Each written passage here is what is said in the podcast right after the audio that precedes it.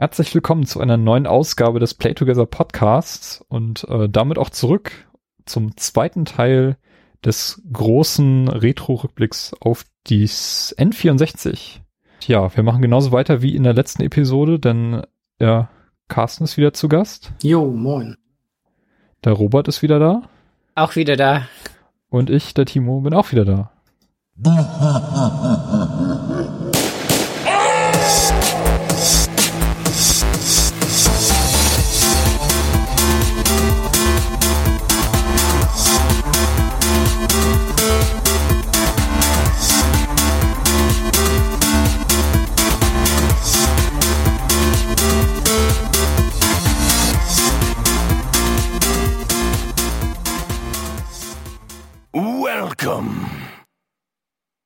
Ja, in der letzten Episode haben wir ja schon einiges abgearbeitet, was das N64 zu bieten hat. Unter anderem haben wir uns die Hardware angeschaut, äh, einige besondere Devices, die es als Peripherie an den Controller zu stecken galt und schon die ein oder anderen wichtigen Spiele, wie zum Beispiel die Launch Games, die äh, Jump'n'Runs. Wir haben uns das Jahrhundertspiel Zelda angeschaut.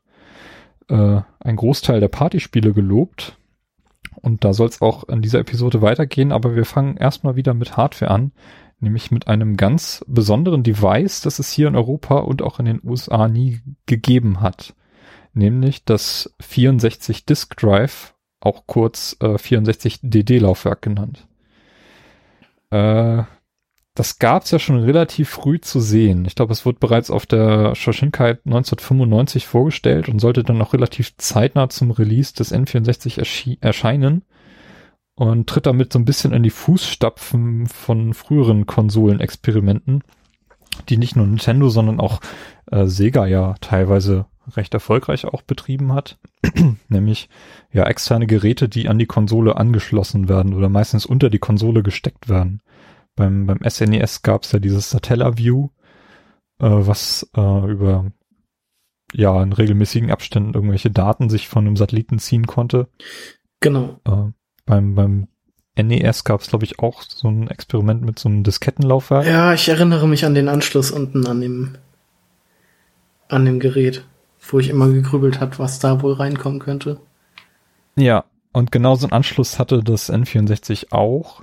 Und ähm, ja, die Idee war eigentlich, ähm, dadurch, dass die Cartridges, wie wir es ja schon in der letzten Episode besprochen haben, ähm, doch sehr, sehr limitiert in Sachen Speicher war, äh, dass es eine Lösung geben sollte, die genau dieses Problem behebt, nämlich mit diesen, ja, magnetischen Disketten quasi, so ein bisschen an, an ZIP-Disketten erinnerten. Und die ja geplant waren, ähm, dass sie einen Speicher von 64 Megabyte haben sollten ähm, Teil davon auch wieder beschreibbar. Und äh, damit wollte, wollte Nintendo vor allem den Entwicklern entgegenkommen, die eben mehr Speicher brauchten. Ähm, was dann so ein bisschen eine Zwickmühle geführt hat, dadurch, dass das Laufwerk dann letztendlich nicht 96 erschienen ist, sondern immer weiter verschoben wurde bis ins Jahr 99, wo es dann im äh, Dezember rauskam.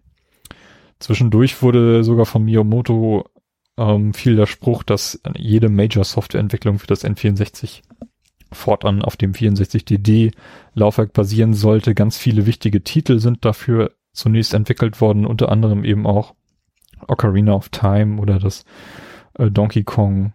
Ähm, alles Spiele, die letztendlich auf größeren Cartridges dann später erschienen sind. Ja. Besonderheit des 64DD-Laufwerks war nicht nur dann die große Kapazität, äh, dieser Disketten, sondern auch die Möglichkeit, dass User Inhalte erstellen konnten, die dann auf den Disketten speichern und auch übers Internet austauschen. Also auch hier wieder sehr frühe Experimente von Nintendo mit dem Internet, was dann ja doch letztendlich noch ewig gedauert hat, bis sie das mal in den Griff bekommen haben. Ähm, um das ein bisschen einfacher auch für die Entwickler zu machen, hatte das Laufwerk dann selber schon ähm, standardisierte Schriftsätze und Audiodatenbanken im Gerät eingebaut und ein ganz besonderes Feature war dann die Echtzeituhr, die im Gerät drin war. Also quasi batteriebetrieben, wie so eine BIOS-Batterie, äh, die Uhr halt fortan mitlaufen lassen. Und das ist auch ein Feature, was dann später beim GameCube ein bisschen populärer genutzt wurde. Eines der besten Beispiele ist dafür Animal Crossing, äh, ähm, was auf dieser Uhr basierte und dann nur leicht überarbeitet später dann erstmal auf dem, erst auf dem Gamecube released wurde. Also so ein Spiel, wo man dann die N64-Vergangenheit noch sehr gut sehen kann und ein Spiel war, das eigentlich nur auf diese Clock gesetzt hat als äh, besonderes Feature. Ja, außerdem war auch in Planung, äh, viele Expansion Discs rauszubringen. Also dadurch, dass man jetzt ein Laufwerk hat und gleichzeitig äh, ein Spiel in der Konsole drin haben kann und eben ein weitere Disk im Laufwerk, äh, war die Idee, dass man Expansion Disks baut, um eben den Spielern neuen Content erstellen zu lassen.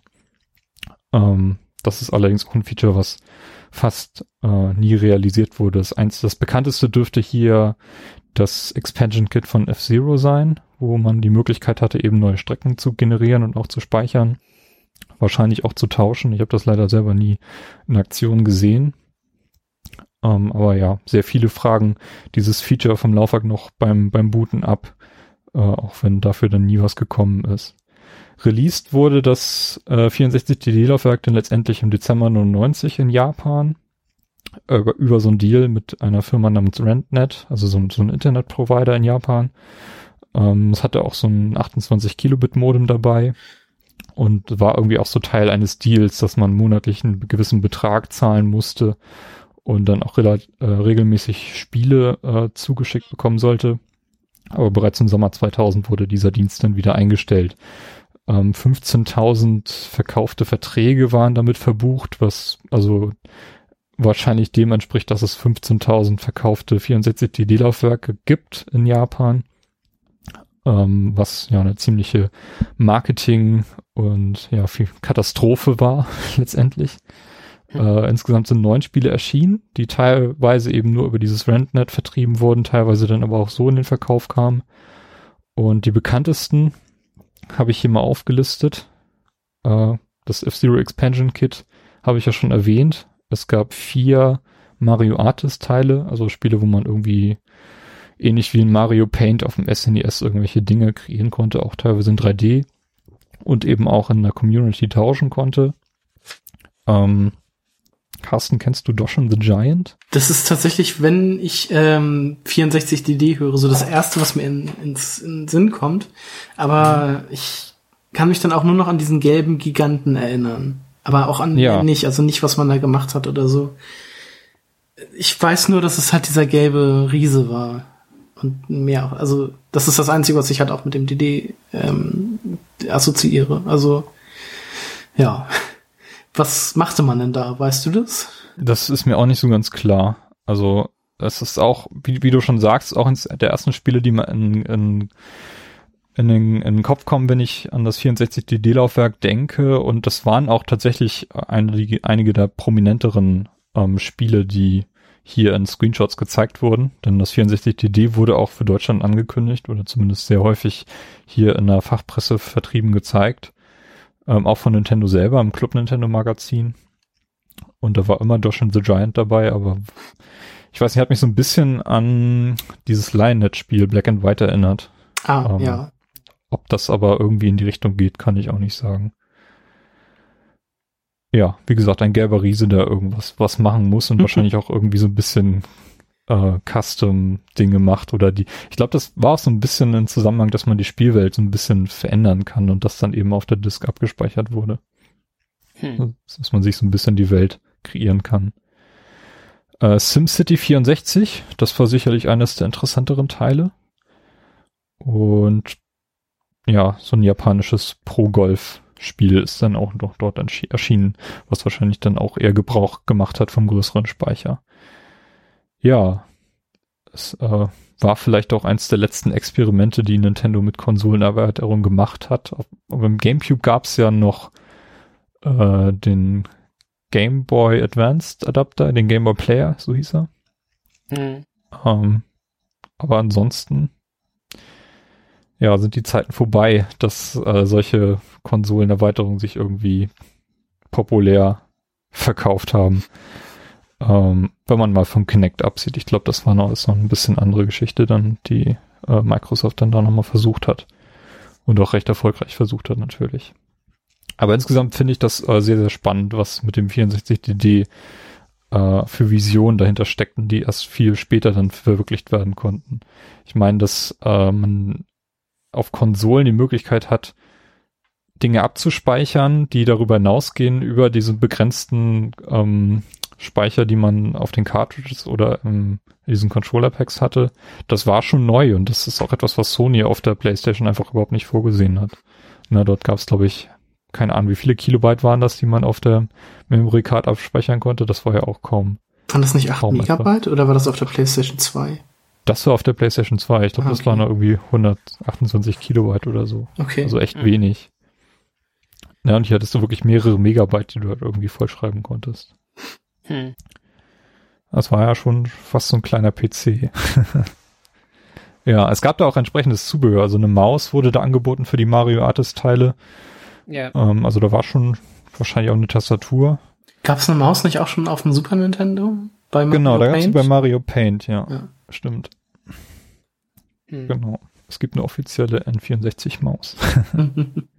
vielleicht hat die letzte äh, Konsole der großen drei, wo eine Schacht also prominent war, wo man wusste, da könnte irgendwas, da irgend, irgendein anderes Gerät dafür kommen. Also ich weiß, bei meiner Sega Mega Drive, da habe ich immer aufgemacht und geguckt, wo dieses CD-Teil äh, äh, rangesteckt werden sollte. So, oh ja, da kommt es irgendwann. Und ähm, auch bei der, äh, bei meine N64, da habe ich das immer unten gesehen und dachte, ja, irgendwann kommt dieses 64DD. Und es kam nie. ja. Sehr enttäuschend. Ja, ich glaube, Nintendo hat auch bei der Entwicklung dieses Gerätes äh, auch irgendwann den, den Fokus verloren oder irgendwann mhm.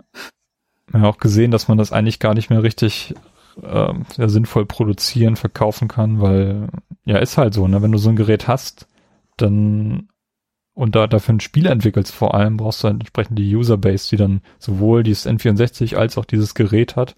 Und du brauchst dann ja auch noch diese Speicherweiterung. Also letztendlich ist das schon ja, so ein kleiner PC, den man dann sich da irgendwie basteln muss, bis man dieses Spiel dann spielen kann. Ja. Ähm, wer weiß, ich meine auch die, das Medium, das magnetische Medium und so, ich meine, das waren alles ein bisschen so Notlösungen, äh, weil sie halt nicht Discs genommen haben. Ja, dann beim Gamecube haben die die kleinen genommen. Ach, Mann, Nintendo. Aber ähm, ja, also die Zeit ist denen irgendwie einfach davon gelaufen. Ne? Dann war das überhaupt nicht mehr attraktiv für den westlichen Markt auch. Ja, ja ich meine. Wobei äh, irgendwie gab es vielleicht Prototypen äh, im Westen, aber mehr nicht. Ne? Das ist schon, äh, das ist schon krass einfach, wie wenig das überhaupt durchgesickert ist aus Japan heraus. Ja, das, das weiß ich nicht. Also in meiner Filterbubble war es war es vertreten. ja, mein, man wusste, dass es kommt. Ich weiß, ich hatte so eine CD irgendwie von einer Zeitschrift mit japanischer Werbung dafür und da haben die gezeigt, wie so ein N64 wie so ein Helikopter so ähm, auf so ein 64 DD landet. so büb, büb, büb, büb. Also das fand ich super spannend und so und dachte, ja, das kommt und ja, das hat sich einfach immer, äh, da haben sich immer Verzögerungen angekündigt und dann war irgendwann, das war irgendwann halt aus den Augen, aus, den, aus dem Sinn so ein bisschen, ne? Ähm, ja. Ja, ich habe jetzt im Vorfeld dieser Sendung mir nochmal das erste VHS-Video angeschaut, ähm, was wir hier auch schon besprochen haben, das in Deutschland erschienen ist und die Konsole beworben hat. Ähm, wie viel 3D hältst du aus? Und da war schon die Rede von dem 64DD-Laufwerk. Ja, ne, das, ja. Was noch vor Release der Konsole eben ähm, hier als Promo VHS äh, ausgelegt wurde. Hm, hm. Das war schon ja, krass. ja echt krass. Ich meine, zu dem Zeitpunkt, wo es dann rausgekommen ist, Ende 99, da war der Saturn, äh, Quatsch, der Saturn, der Dreamcast schon da. Ja, eben. Also ich, ich glaube einfach, die, die, die, die Zeit ist denen irgendwie da. Ich meine, sobald so ein Dreamcast da ist, dann ist echt nicht mehr Zeit, äh, sich Gedanken über so ein Add-on zu machen in einem Markt, wo man eben Internetanbieter suchen müsste. Ich meine, da glaube ich schon, dass Japan für schon ein bisschen weiter war mit sowas, ne? Ähm, und, und hier irgendwie einen Anbieter zu finden für so ein Modem und so, ähm, es wäre schwieriger gewesen. Weil es gab ja immer Add-ons in Japan, die außerhalb nicht erschienen sind für viele Konsolen, ne, so, so komische Internetlösungen und so Dinge. Ähm, Mhm. ja. Ja, trotzdem Aber- spannend. Ja, und wenn man Sammler ist, ist das halt irgendwie was, was man braucht. ja. Oh ja, Äh, oh ja. mh. Ich habe, ich hab, ich hab, meine, ich habe auf der Gamescom im Retro-Bereich, also dieses Jahr nicht, aber ich meine, ich habe das im letzten Jahr gesehen. Da, Mm. da muss das irgendwo gewesen sein, wenn ich mich nicht recht erinnere. Also ich habe irgendwann mal ein so ein Laufwerk gesehen und ich glaube im Computerspielemuseum in Berlin kann man das auch besichtigen. Ja. Aber das spricht schon für die Seltenheit dieser Geräte, ne? Dass man die nicht halt jedes Mal sieht. Also es ist nicht wie nicht wie so komische äh, Sega Saturn, nee, also äh, Mega CD, äh, Mega Drive Kombis, die es gibt. Also zu- die äh, Won- Wonder Me Mega oder sowas, ne? Das war schon häufiger da.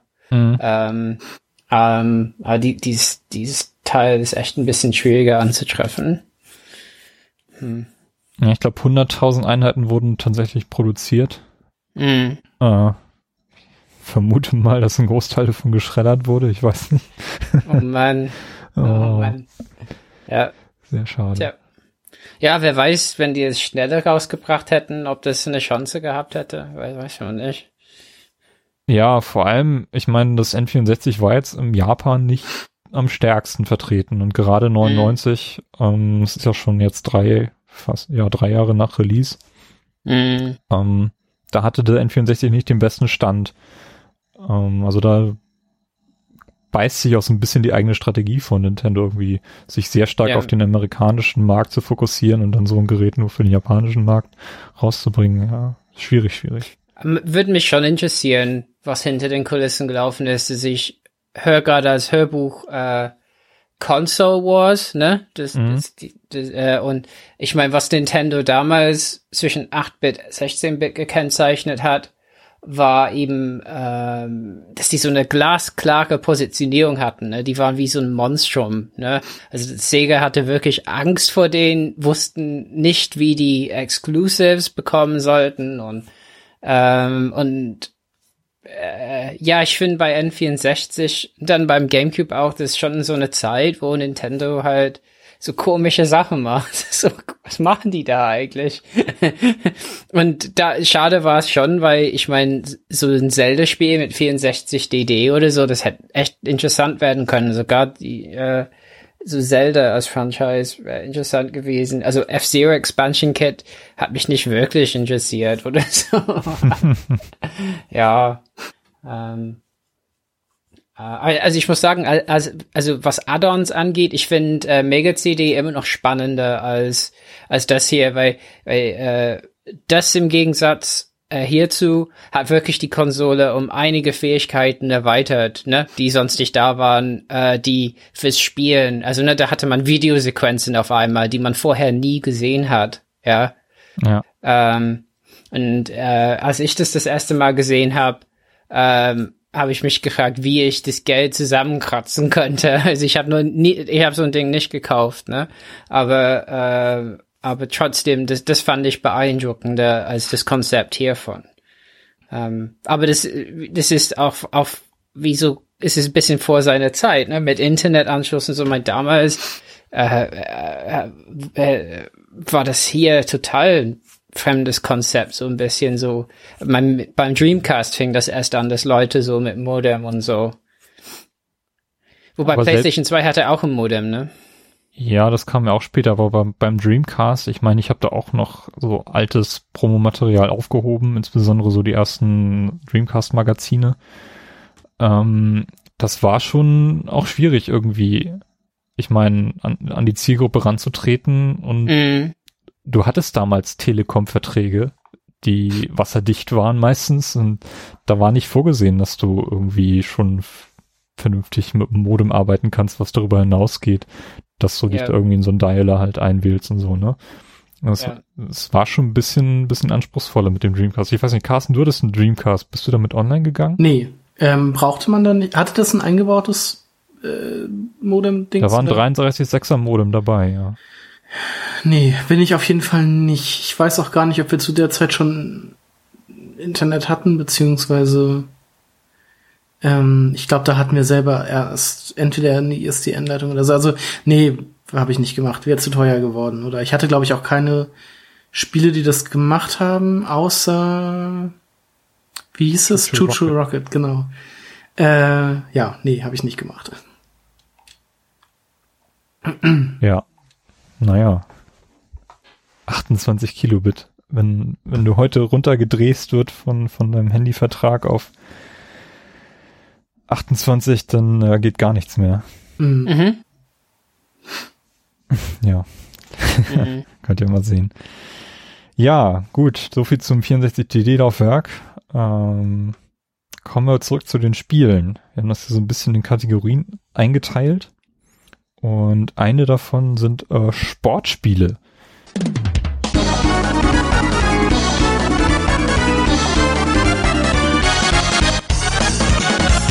International Superstar Soccer. die ich auf dem N64 sehr stark vertreten äh, gesehen habe, insbesondere ja in Ergänzung zu den ganzen ähm, Partyspielen und haben sicherlich auch durch den Vier-Spieler-Adapter profitiert. Also wir haben da zwei populäre Sportserien, die hier stark vertreten waren. Das äh, FIFA 64 hatten wir schon. Es gab noch mindestens zwei weitere FIFA-Versionen, Mhm. äh, wenn nicht sogar drei. Ich glaube, das letzte war dann 99. Äh, die International Superstar Soccer Serie war auch sehr populär. Ähm, daraus ist ja dann später, ähm, wie heißt die Serie? Pro Evo? Pro Evo ent Ähm, äh, ent erstanden. Ist, ist das so? Weil ich habe mir letztens noch mal den N64 Cast Flauschangriff angehört und da haben die gesagt, dass das zwei unterschiedliche Reihen waren. Also dass es auch auf dem N64, glaube ich, schon ein Pro Evo gab. Oder dass das, Okay, ka- dass das auf jeden Fall nicht aus äh, International Superstar Soccer. aber es ist beides Kam. von Konami, Konami. ne? Das kann sein. Gab's äh, davor oder danach noch dieses Winning Eleven oder so, zu dem das nachher wurde? Oder aus dem Winning Eleven ist ja Pro Evo. Vielleicht gab es ein Winning Eleven und daraus wurde dann Pro Evo. Ich weiß es nicht genau. Aber ich meine mich jetzt noch frisch zu erinnern, dass das nicht, dass das eine nicht aus dem anderen entstanden ist. Okay, aber International Superstar Soccer gab es dann, glaube ich, auch dann danach auch nicht mehr nach der Konsole. Oder gab es noch einen. Teil auf dem Gamecube? Äh, weiß ich nicht. Ich hatte nur mein FIFA 64 und das hat mich sehr lange über Wasser gehalten. Auch wenn es wohl das schlechteste Fußballspiel auf der Konsole war.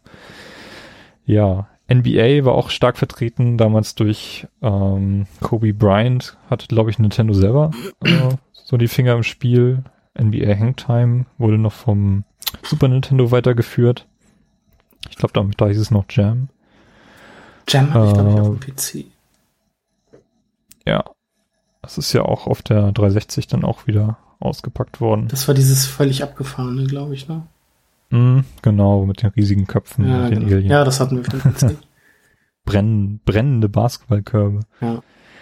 Äh, ja, Nintendo selber hat, äh, oder zumindest sehr, sehr stark gefördert, zum Beispiel Spieler wie 1080 Snowboarding, äh, was ja auch so ein bisschen diese Action-Sport-Reihe fortgeführt hat, die mit äh, Wave Race angefangen wurde. Da spielten, glaube ich, ein oder zwei Figuren, die in Wave Race auftraten, waren dann in 1080 Snowboarding auch dabei. Ähm, sehr, sehr coole Downhill-Geschichte. Mhm, Das hat immer sehr viel Spaß gemacht. Das haben wir Das war echt krass, ja. im, zu zweit immer sehr oft gespielt. Also, ja, nee, das war wirklich ein, ein Brett, ja. äh, muss man ganz ehrlich sagen. Davon gab es auch einen zweiten Sinne Teil. Ne? Nee, das, äh, den zweiten Teil gab es auf dem Gamecube. Das ist 1080 Avalanche. Avalanche. Avalanche. Mhm. Genau, den habe ich nicht mehr gespielt. Aber 1080, das äh, haben wir ziemlich häufig. Das war ein cooles Spiel. Ja, Tony Hawk Skateboarding hatten wir schon erwähnt. Äh, da haben es drei Teile auf die Konsole geschafft, Mhm. wobei der dritte dann noch das letzte Spiel war, was äh, je publiziert wurde. Ja. Äh, ein Spiel, was ich sehr gerne gespielt habe, was auch eins meiner ersten war, war äh, Nagano Winter Olympics 98. Richtig, das hattest du. Äh, was natürlich sehr cool war, weil es sehr viele Sportarten dort gab. die mal mehr, mal weniger gut umgesetzt waren. Äh, Problem war bei diesen Downhill-Geschichten immer, es gab nur eine Strecke, natürlich nur die olympische Strecke, aber man konnte halt irgendwie Downhill und The Giant Slalom und Bobfahren war möglich. Äh, gab, Mhm. ich glaube sogar Skispringen konnte man, ne? war schon sehr cool. Leider kein Eishockey. Eishockey, da war aber auch einiges äh, sehr stark vertreten. Wayne Gretzky war, glaube ich, eins der ersten. Stimmt, das hatten wir als, als Launch-Titel in Deutschland. Ähm, auch sehr krass durch, ja, ähm, Kommentator und äh, 3D-Schlachten, die man da auf dem Spielfeld gemacht hat. Und ja, war schon sehr, sehr populär, wie Nintendo da ähm, auch Größen wie eben Wayne Gretzky und Mhm. Kobe Bryant dann da genommen hat und äh, ja, auf die Spiele gesetzt. Und ja, eine andere Sportspielreihe, äh, die erstaunlich populär war auf dem N64, etwas, was auch eigentlich vorher nie möglich gewesen ist, ist Wrestling. Ja. Auch ich würde jetzt nicht Passend. sagen, was vorher nicht möglich gewesen ist. Also äh, gab's Na, in der Form Ja, war schon, Form, schon, schon krass. Also sowohl vom, vom Handling als auch von der Inszenierung her haben die sich da extrem übertrumpft, so ein Spiel nach dem anderen. Ja, das, das ist richtig. Ähm, ja, da gab's auch ein Spiel, was ich unfassbar oft gespielt habe, wo man auch irgendwie, ich war mir jetzt nicht hundertprozentig sicher, aber ich glaube, äh, dass es das sein müsste, das äh, WCW versus NWO World Tour, ähm, was wir ziemlich häufig gespielt haben, beziehungsweise dass ich immer gegen einen Ku- Kumpel gespielt habe, wenn ich denn da war. Ähm, ich kann jetzt gar nicht so die Besonderheiten dieses Spiels sagen. Ich weiß nur, dass es da auch die Möglichkeit gab, eigene Wrestler zu erstellen. Ähm, wenn es denn das war. Es gab ja noch dieses andere, dieses No Mercy. Das könnte es auch gewesen sein. Auf jeden Fall hatten wir die Möglichkeit, eigene Wrestler zu erstellen und dann, ähm, ja, haben wir zwei äh, Wrestler mal gemacht, die also ähnlich waren und irgendwie die gleichen Fähigkeiten hatten und haben dann immer im Tag-Team gegen andere gespielt, also gegen den Computer gespielt und das hat auch sehr viel Spaß gemacht und ich fand das von der Steuerung damals, das war alles sehr ja, leicht und eingängig und so, also das spielte sich schon alles sehr schön. Das war ein sehr gutes Spiel. Ja, die waren alle irgendwie auf ihre Art so ein bisschen einzigartig, was es auch extrem schwierig gemacht, wenn du als Außenstehender eigentlich keine Ahnung davon Mhm. hattest. Also ich erinnere mich da an, an ich habe da sehr viele Spielezeitschriften gelesen und immer wenn so ein Spiel rauskam, was bestimmt zwei, drei Teile im Jahr waren, also es gab wirklich einen ganzen Batzen an Wrestling-Spielen, Mhm. dann liefen die Tests irgendwie daraus, darauf hinaus, so, was macht dieses Spiel einzigartig und wo ist es schlechter als andere? Und letztendlich konntest du die Tests alle so nebeneinander halten und wusstest am Ende nicht, welches Spiel du kaufen wolltest, Mhm. weil alle Spiele irgendwelche Probleme hatten. Und es war irgendwie recht schwer dann zu vermitteln, ähm, was dann so ein Spiel gut macht. Und letztendlich hat man dann sich irgendeins gekauft oder ausgeliehen oder wie auch immer und das einfach gespielt und hatte dann damit seinen Spaß. Äh, es war auch, also es hat auch wirklich motiviert, dann mal in so diesen Wrestling-Sport einzusteigen. Ja. Das war ja für mich damals auch neu. Ich habe das auf dem DSF, hieß das, glaube ich, die, dieser Sender, habe ich das ein bisschen Mhm. geguckt. Ja, also das war halt auch das Ding, dass das ja so als, als Kind beziehungsweise Jugendlicher war ich dann halt auch noch viel mehr in diesem Wrestling-Metier drin. Ähm, der Kumpel, wo ich das gespielt habe, die konnten halt auch Wrestling empfangen und haben das dann halt auch immer aufgenommen. Und dann haben wir uns halt irgendwie Videokassetten mit Wrestling angeguckt und das dann selber gespielt und so. Das war alles sehr, ja, das war damals halt noch so die Zeit. Jetzt äh, bin ich froh, wenn ich irgendwie einmal im Jahr die WrestleMania gucke, wenn ich denn daran denke. Und sonst habe ich mit Wrestling eigentlich so gar nichts mehr am Hut. Also, das war irgendwie damals, ich weiß nicht, ob das als, als Kind auch noch so eine Faszination hatte, wenn man sich das angeguckt hat. Wenn sich da äh, Menschen auf, aufs Maul gehauen haben und dann irgendwelche coolen Würfe und Tricks und so drauf hatten und ich weiß nicht, vielleicht hat das als auf Kinder noch eine andere Wirkung und man muss dann irgendwie dranbleiben. Aber ja, damals waren das halt, auf dem N64 waren die Spiele auf jeden Fall alle schon ziemlich, ziemlich gut. Robert, wie hast du das empfunden? Hast du da irgendwas mitgenommen von? Nee, also das ist ähm, total komisch. Also ich bin sowieso nie so der Sportspieler äh, gewesen. Und bei dieser Konsole sind mir diese Spiele, also die, also die habe ich, also ich glaube, an sich habe ich nur 1080 Snowboarding mir ein bisschen angeguckt. Ähm, aber nee, ich hatte, hatte nichts davon. Ich weiß nur, dass diese Wrestling-Spiele jetzt immer noch teilweise benutzt, also gespielt werden, wenn Leute so äh, so ein Wrestling-Spiel auspacken wollen und zu viert oder zu zweit spielen wollen, wo die nostalgische Erinnerungen haben, dann sind es auf diese N64-Spiele, ja. Und dann packen die diesen Controller aus und sind erstmal, müssen sich erstmal wieder dran gewöhnen, ja. Wie fasst man den nochmal an? ja, ja, und das, die Bedienung ist natürlich ein bisschen komisch mit den ganzen komischen Knöpfen, aber ja, nee, also für mich ist das, äh, in meinem, ich muss das sagen, also das, die N64 wurde so ziemlich so, äh, das war meine fast aus, also die PlayStation habe ich, äh, also es ist eine ganz tragische Geschichte, die habe ich jemand geliehen. Ich, ich leihe eigentlich nie Konsolen aus, so, na, da bin ich schon, äh, also ich, ich, eigentlich versuche ich nicht so sehr an, an, an, an Besitz zu hängen, ja, ähm, so als, als Lebensphilosophie, aber Konsolen sind mir schon irgendwie, also die pflege ich und so, ne? Ich, eine Zeit lang habe ich die immer weggepackt, ne? Also mein, mein, mein, mein Super Nintendo so habe ich immer weggepackt in so eine Hülle nach jeder Benutzung. so, ich versuche jetzt bisschen weniger Stress damit zu machen, aber also meine Playstation kam halt mit so, da hatte diese Person so so Vögel in der Wohnung und irgendwie kam Vogelkacke drauf und so und dann habe dann hab ich halt diese, diese Konsole nie wirklich mehr benutzen wollen. Und ich glaube, da fing auch das CD-ROM-Laufwerk an, diesen Fehler zu bekommen, mhm. ne, dass der stottert. Ähm, und dann ist die, also habe ich nur noch so mit Nintendo 64 gespielt, ähm, aber erschreckend wenige Spiele gehabt. Ähm, und deswegen, also da Sportspiele, die, also ich glaube, wenn ich jetzt überlege, ich habe, glaube ich, nur FIFA 2015 für die Xbox One und das habe ich umsonst mit einer Konsole bekommen. Na, also von daher ähm, war das nie so meins. Ähm, aber also generell in der Spieldiskussion werde ich stelle ich einfach fest, ich habe sehr wenige Spiele ähm, mitgenommen. Äh, man kann auch daran liegen, das war eine ziemlich stressige Zeit. Äh, 98 war die Zeit, wo mein alter Beruf auch seine, also so implodiert ist so ein bisschen. Und ich sehr beschäftigt war äh, mit Reisen und Vortanzen und so Dinge. Ähm, und tatsächlich habe ich nur ein Spiel, was gleich kommt, äh, dann zur Entspannung gespielt zwischendurch, wenn ich auf Anrufe gewartet habe oder so. Und das war's. Und Zelda. Sehr gut. ja. Und ich finde ehrlich gesagt, N64-Grafik bei Sportspielen, ich, mich störte immer was dran. Also irgendwie die, diese matschigen Texturen und so.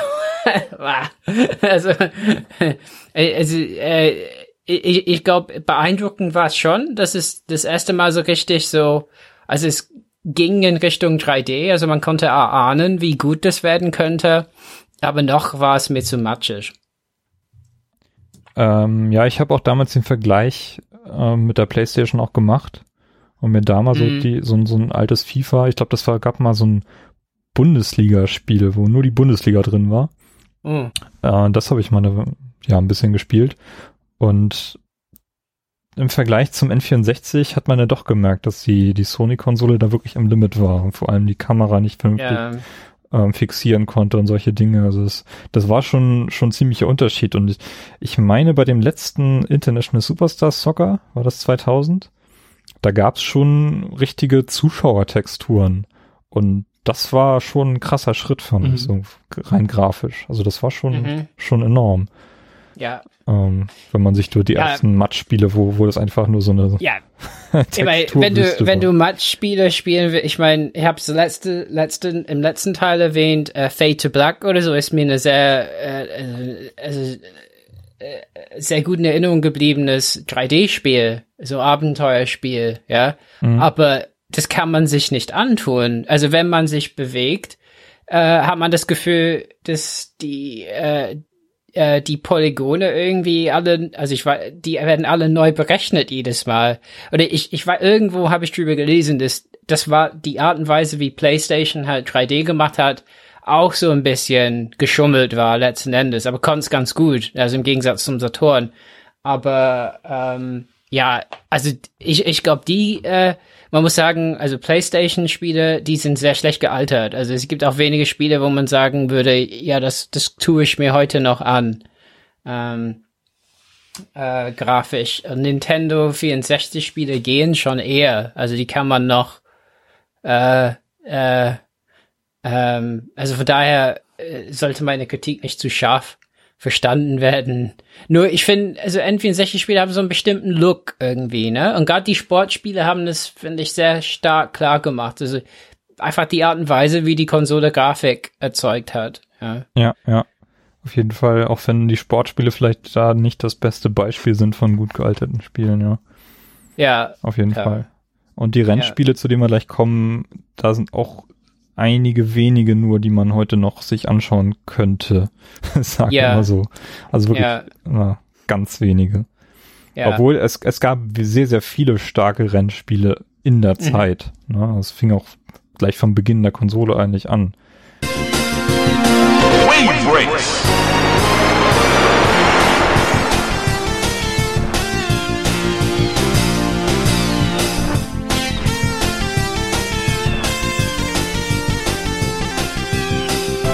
Top Gear Rally und Top Gear Overdrive waren einige der ersten Spiele, ja. die heute man sich nicht mehr antun kann, wirklich nicht. Mhm. Ähm, Extreme. Mein Top Gear gab's schon bei Super Nintendo, oder? Und das war so, ich glaube, das hat so 80 Prozent so Werte bekommen. War, glaube ich, ganz gut, ne? Das weiß ich gar nicht. Ich kenne Top Gear auch erst seit dem N64 und eigentlich auch nur da, wenn ich. Ja. Ich kenne das gar nicht, glaube ich.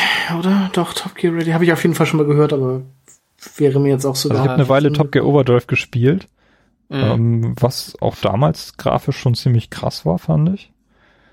Ähm, aber es, ich weiß nicht, es gab, war ja auch schon dann, begann dann irgendwann die Zeit, wo, wo Need for Speed auf dem PC recht stark wurde. Habe ich das mhm. dann dort eher mhm. gespielt, sowas in der Richtung. War das nicht 97 oh. oder so auch schon? Mit, warte, wann war das denn mit hier? Wie hieß der Teil? Hot Pursuit? Ja, ja, genau. Der hat ja so ein bisschen alles geowned. dann irgendwann. ja, richtig. Need for Speed Hot Pursuit 2015 Film, nein. Äh, was wird mir hier vorgeschlagen? Das ist ja furchtbar. Äh, ja, aber das, das war ja auch, das ist ja auch schon ein uraltes Spiel. Hm. Ja. Ähm, ja, Spiele, die sonst mit realistischen Autos klarkamen. Äh, World Driver Championship war so ein bisschen in meiner Wahrnehmung der Titel, der gegen Gran Turismo äh, platziert mhm. wurde. Auch mehr schlecht als recht. Den habe ich aber selber nie gespielt. Ähm, Automobil Lamborghini, den hatte ich. 98. Und der hatte extrem krass, also extrem krasse äh, Spiegeleffekte auf den Fenstern, auch wenn man den mhm. Fahrer selbst hm. nicht sehen konnte. Das ist so das Einzige, was ich mich erinnere. Das war auch so, so ein Spiel, was versucht hat, aus dem N64 so eine, so eine etwas crispere Grafik rauszukitzeln. Mhm. Ähm, wir hatten einige ähm, ja, Future Racer. Ja. Also Extreme G, da gab es mhm. mehrere Teile. Das war ziemlich früh. Zwei, ne? glaube ich, oder? Ja. Gab es zwei Teile? Also es gab mindestens. Ja, es gab drei sogar. Echt? Ja. Den dritten auch noch für einen N64. Krass. Ich glaube, Extreme G war so ein bisschen erstmal so als, kam rüber als so Nintendos Antwort auf Wipeout oder so. Mhm. Ja, weiß ich gar nicht so. Weil hattest du das nicht gehabt, Timo? Ich habe das gespielt, ich habe das wirklich extrem viel gespielt. Okay. Und Dann habe ich mir das von das dir war halt so ein Spiel, wo man mit mit so futuristischen Motorrädern mhm ja. fahren musste, aber auch Waffen einsammeln konnte, so wie Mario, mhm. bei Mario Kart. Ja, ich gucke mir gerade Was wirklich wahnsinnig schnell war. Genau. Und also das stört mich zum Beispiel, das stört mich jetzt heutzutage auch noch, wenn ich dieses, wie hieß dieses, äh, was es jetzt auf der Wii U gab, dieses Neo, äh, Fast Racing Neo? Ist es so? Ja. Ähm, also beziehungsweise bei Extreme G kam das, kam mir das immer so vor, als wenn die Steuerung sehr träge war für die Geschwindigkeit, die dieses Spiel hatte. Ähm, und dann war das eher so ein, wenn man mit den Strecken und so überhaupt nicht vertraut ist, dann ist man irgendwie in jede Kurve gefahren und also gegen jede Kurve gefahren und ähm, das hatte ich halt bei vielen dieser Future Racer, weil die ja alle sehr, sehr schnell waren. Ähm, also weil die halt alle, also ich weiß nicht, bei F-Zero kam das bestimmt auch ab und zu mal vor und bei Wipeout und so, dass die Strecken halt alle recht eng waren und dann ist man da mit 500 Sachen oder so längst gebrettert und dann hat man mal eine Kurve nicht gesehen und dann ist man auf einmal an die Wand gefahren und so. Das, das kam, also das ist immer so mein, mein Problem bei diesen Spielen, sag ich mal. Hm. Ich weiß nicht, ob Ja, aber das ist gut, das daran, damit muss man sich arrangieren. Ja, Vielleicht nicht Ziel, der Ziel, Nee. Ziel zur, Ziel, zur Zielgruppe des Spiels. deshalb spiele ich solche ich habe Spiele das, hab das sehr, sehr gerne gespielt und auch relativ weit gekommen. Was so ein bisschen problematisch war bei dem ersten Teil, äh, da gab es dann auch schon einen Multiplayer im Splitscreen. Mhm. Allerdings waren die Motorräder nicht dafür ausgelegt, in geschlossenen Arenen zu fahren. Ähm, Mhm. Da haben sie die Steuerung leider kein bisschen angepasst. Beim zweiten Teil war es dann nachher so, dass sie dort so eine Art Panzer, glaube ich, eingeführt haben, die wesentlich wendiger waren. Aber das hat dann Okay. äh, passt irgendwie nicht mehr so ganz zur Reihe selber. Richtig erinnern, also genau, das haben wir, das haben wir mal gegeneinander gespielt. Und dann, da kam das nämlich auch, dass diese Dinger auch einen riesigen Wendekreis oder so hatten. War das nicht das? Ja, das, ja, richtig. das hat das so ein bisschen kaputt gemacht. Äh, was aber sehr witzig war, ich meine, ähm, bei dem ersten Teil, obwohl der Multiplayer nicht so ganz okay war, also von der Idee her, es gab so einen ähm, Playoff-Modus, den du spielen konntest. Wir hatten ja damals nur zwei Controller, das heißt, wir konnten immer nur zu zweit spielen, aber du konntest dann trotzdem irgendwie fünf, sechs Spieler bei dem Spiel anmelden und dann wurde in so einem Playoff-Modus nachher der Sieger ermittelt. Hm. Das habe ich relativ selten gesehen in Spielen und das war schon relativ einzigartig. Ich glaube, das hätte Mario Kart oder so auch ganz gut getan. So ein Hm. Modus. Also es war schon, schon innovativ, so auf der Ich, Seite. ich kann mich nur dran erinnern, dass die Wertungen vom ersten Teil auf jeden Fall so ein bisschen, also nicht so super waren. Ich hab's überlegt, glaube ich. Ne? Am Anfang sucht man immer nach Spielen. Mhm. Ähm, ich was mich überrascht hat, ist hatte ich vollkommen vergessen, dass es äh, Wipeout für N64 gab. Genau.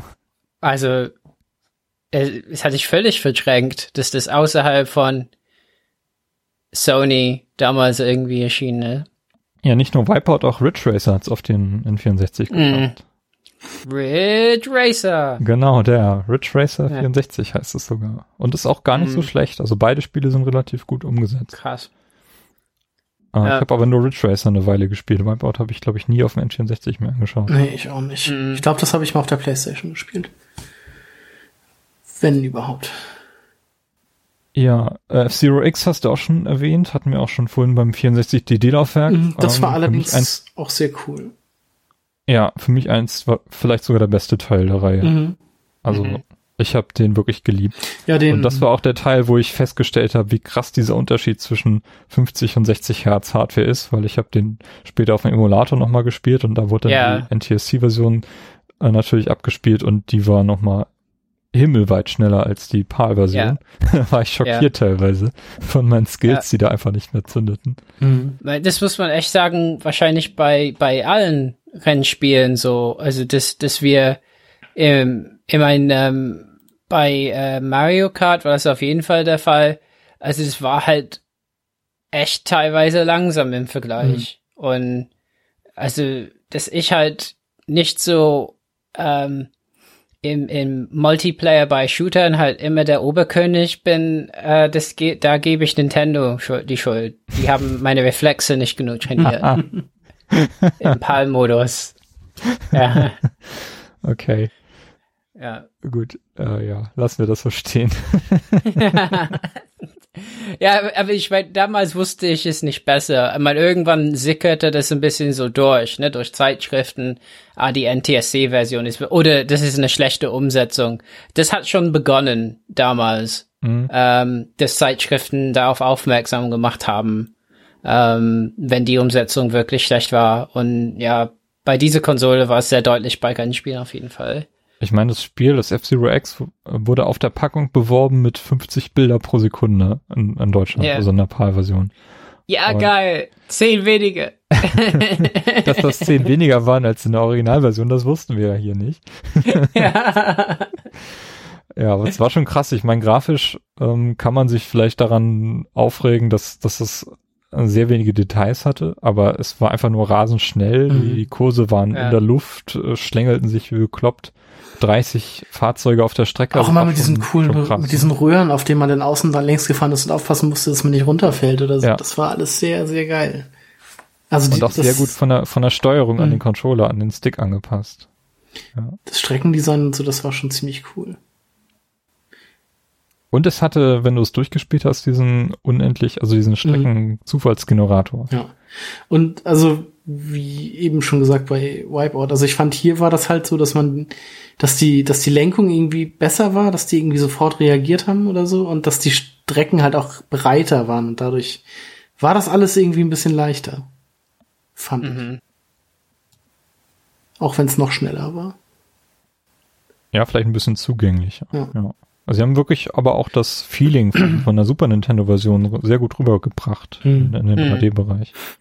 3D-Bereich. Ich habe ähm, F-Zero X leider vollkommen verpasst Mhm. und bin erst beim GameCube bei diesem unmöglich, bei dieser unmöglich schweren äh, Version des Spiels wieder eingestiegen. ähm, die GameCube-Version, die, die gilt als, glaube ich, knallhart, ne? Oh ja.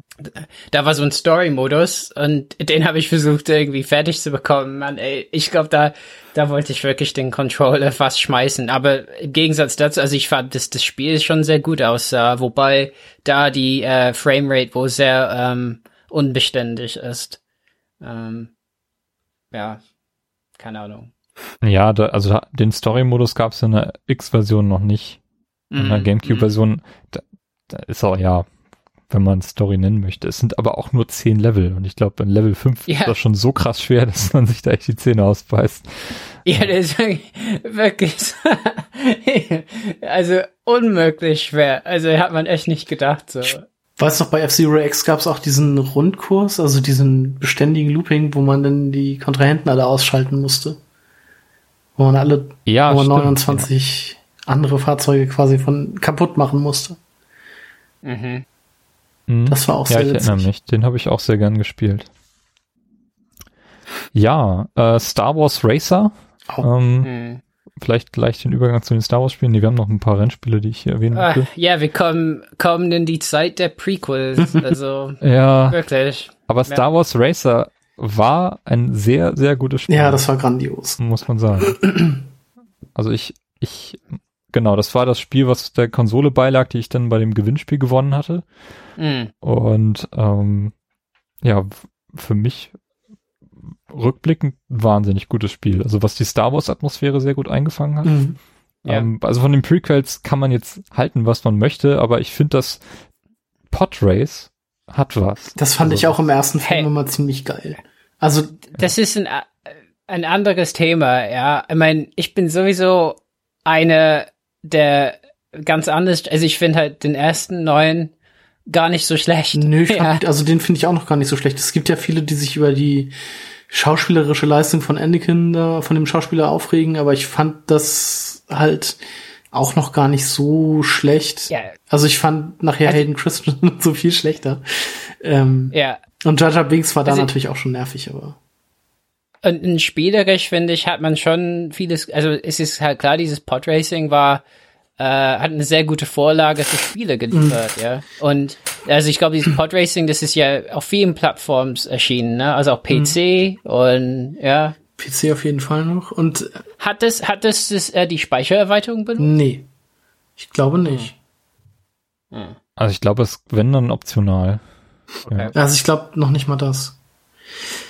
Ähm, Aber es war sehr beeindruckend. Ich meine, sie haben die Originalstrecke aus dem Film nachgebaut Mhm. und zig andere. ja, also es genau. war wirklich wa- Planeten. es gab enorme die, Auswahl. Auf Tatoo äh, Tatooine gibt's ja, glaube ich, sogar drei Strecken. Und ich glaube, die zweite Mhm. war dann die aus dem Film.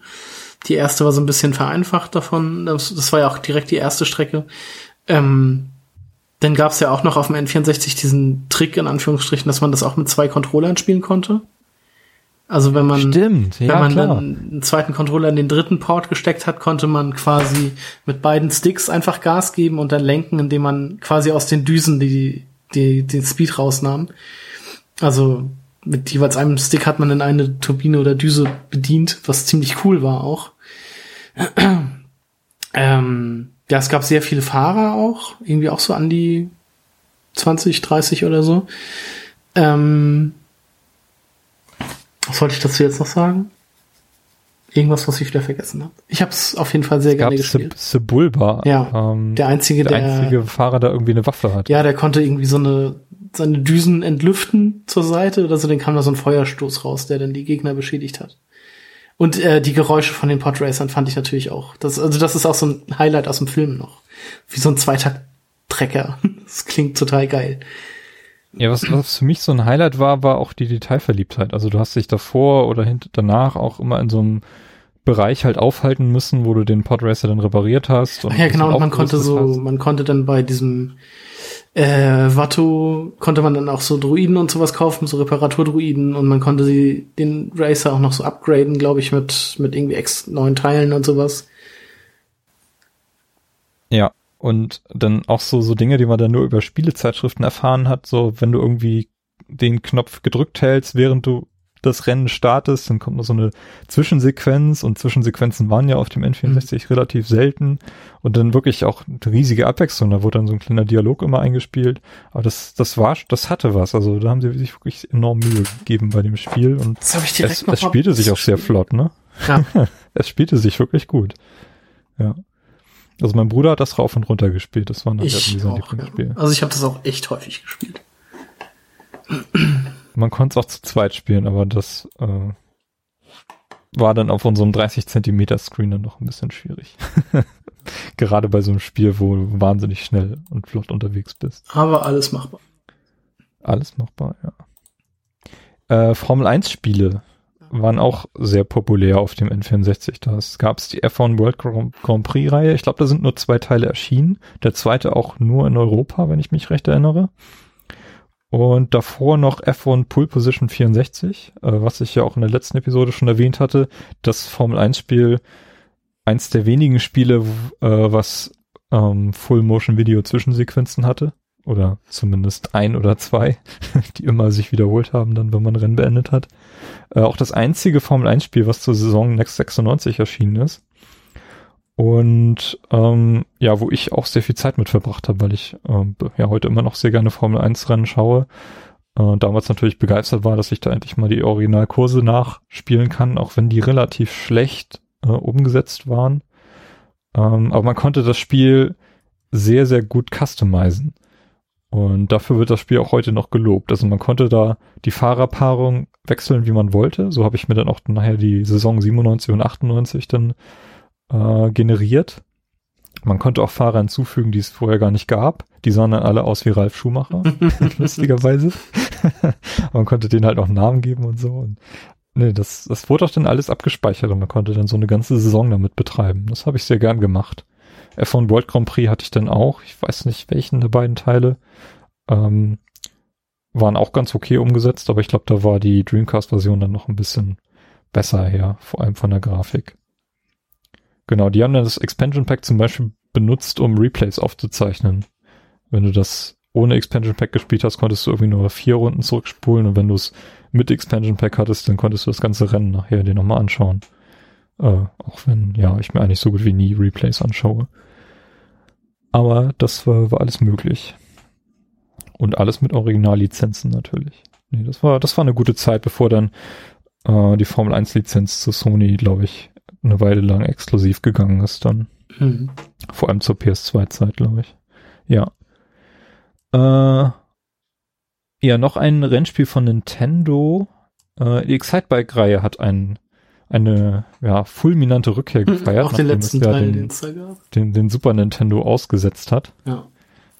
Und wirklich ein extrem gutes, ja, Offroad-Motorradspiel. Mhm. Da kann ich mich, Also das habe ich auch sehr, sehr viel gespielt. da kann ich mich nur dran erinnern, dass das auch so einen Fußballmodus hatte.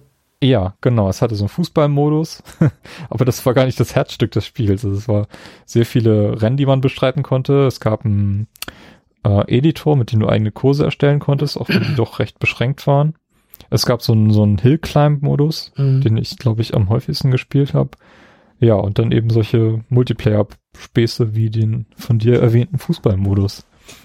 Obwohl ich im Nachhinein sagen muss, äh, eigentlich ein bisschen schade, dass Nintendo die Chance verpasst hat, äh, so Exciteback zu dem zu machen, was dann Jahre später Trials HD und Trials, äh, die Trials-Reihe letztendlich wurden, ja. So Ja, aber 2D das, im 3D-Umgebung, das, das hätte Excitebike, glaube ich, auch ganz gut. Aber gestanden. wurde Excite- Excite- Excitebike nicht, nicht als so geistigen Vorläufer bezeichnet von denen damals? Ja, würde ich schon sagen. Ja, Also, ja. ja. Also da ist schon so eine, äh, eine, eine Verwandtschaft. So. also ich, Also tritt das Erbe an ein bisschen. ich weiß nicht, ob man jetzt Trials und Excitebike miteinander vergleichen könnte. So, Also von der. Idee her schon. Ja, es sind halt beides Motorradspiele. Also wenn du, vor allem wenn du, wenn du das im Vergleich zum, zum NES-Teil dir anschaust, wie das halt aussieht, und wenn Excitebike 64 auch so ausgesehen hätte, bloß halt in einer 3D-Umgebung, dann wäre das Trials gewesen. so mehr oder weniger. äh, würde ich so nicht sagen. Okay. Weil bei Trials macht man ja immer noch was anderes als bei Excitebike. Ja, klar, natürlich. Aber die, das Potenzial wäre da gewesen, das zu machen. Es ist ja irgendwie schade, dass die Serie danach äh, gestorben ist. Ne? Es gab dann noch dieses Excite Trucks auf der Wii, Gott, das war. aber super. weiß nicht. War das denn der letzte Naja, äh, das Excite-Teil? gehörte das denn überhaupt noch mit zu der Reihe oder war das von den gleichen Entwicklern? Oder hieß das einfach nur Excite Truck? Ist, glaube ich, zumindest geistig an diese Excite-Reihe angelehnt. Hm, weiß ich, ja, weiß ich nicht. Bei Mario Kart 8 gab es noch die Strecke.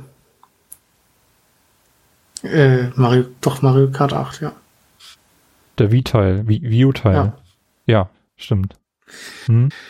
Da, Klar, da gab's so eine, da gab's den DLC-Strecke, ne? Genau. Ja gut, das kann man vielleicht noch, noch erwähnen. Also Nintendo hat, hat Excitebike noch nicht ganz sterben lassen. Vielleicht kommt ja demnächst auch noch ein Amiibo. Ein Excitebike Amiibo. Ja, Oh Mann. die machen doch momentan Ja, zu allen möglichen Sachen Amiibos. Ja. Okay, ja, ist nicht ausgeschlossen. Oder bestimmt kommt irgendwann noch mal ein Mario Kart Amiibo oder sowas. Spätestens Ja, mit der hm. NX. Ja, Nintendo, wenn ihr hier zuhört, Carsten hat euch gerade schöne neue Ideen geliefert. Ja, könnte ich mir, also. Mario Kart Amiibo könnte ich mir auf jeden Fall irgendwie vorstellen. Dass Ja. sowas noch mal kommen würde irgendwann. Ähm, ja, Partyspiele. Ja, nee, Quatsch. Von, von Excitebike müssten wir jetzt noch auf Wave, Ra Wave Race zu sprechen kommen. Das war ja auch eins der ersten Spiele. Hm, hattest du auch direkt, oder? Ja, das hatte ich auch direkt. Mhm. Und das dürfte das neben Mario Kart das meistgespielte Spiel bei mir auf dem N64 sein. Also das habe ich wirklich rauf und runter gespielt.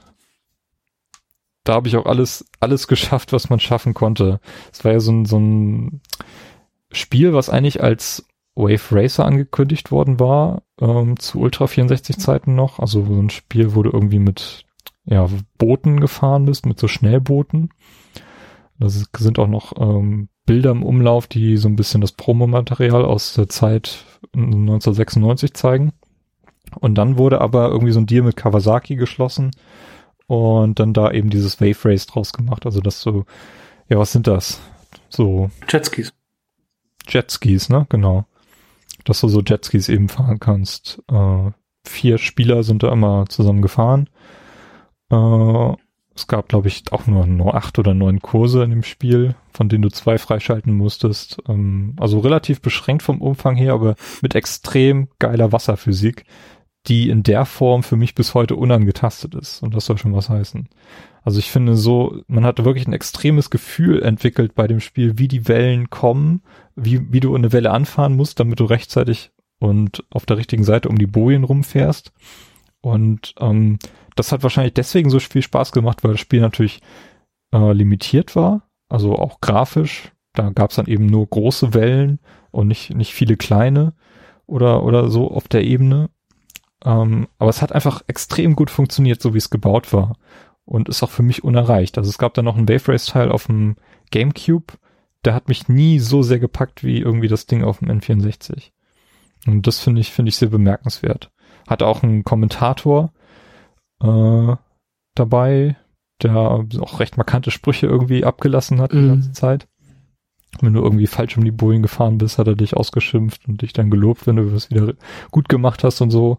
Und es war auch sehr, sehr anspruchsvoll. Also auf den höheren Strecken höheren Schwierigkeitsgraden. Wenn du dort gefahren bist, dann wurden irgendwie die Wettereffekte ein bisschen heftiger und dann hat es nachher richtig angefangen zu stürmen, sodass du bestimmte Wege auch nicht mehr fahren konntest und so. Das war schon, schon echt krass.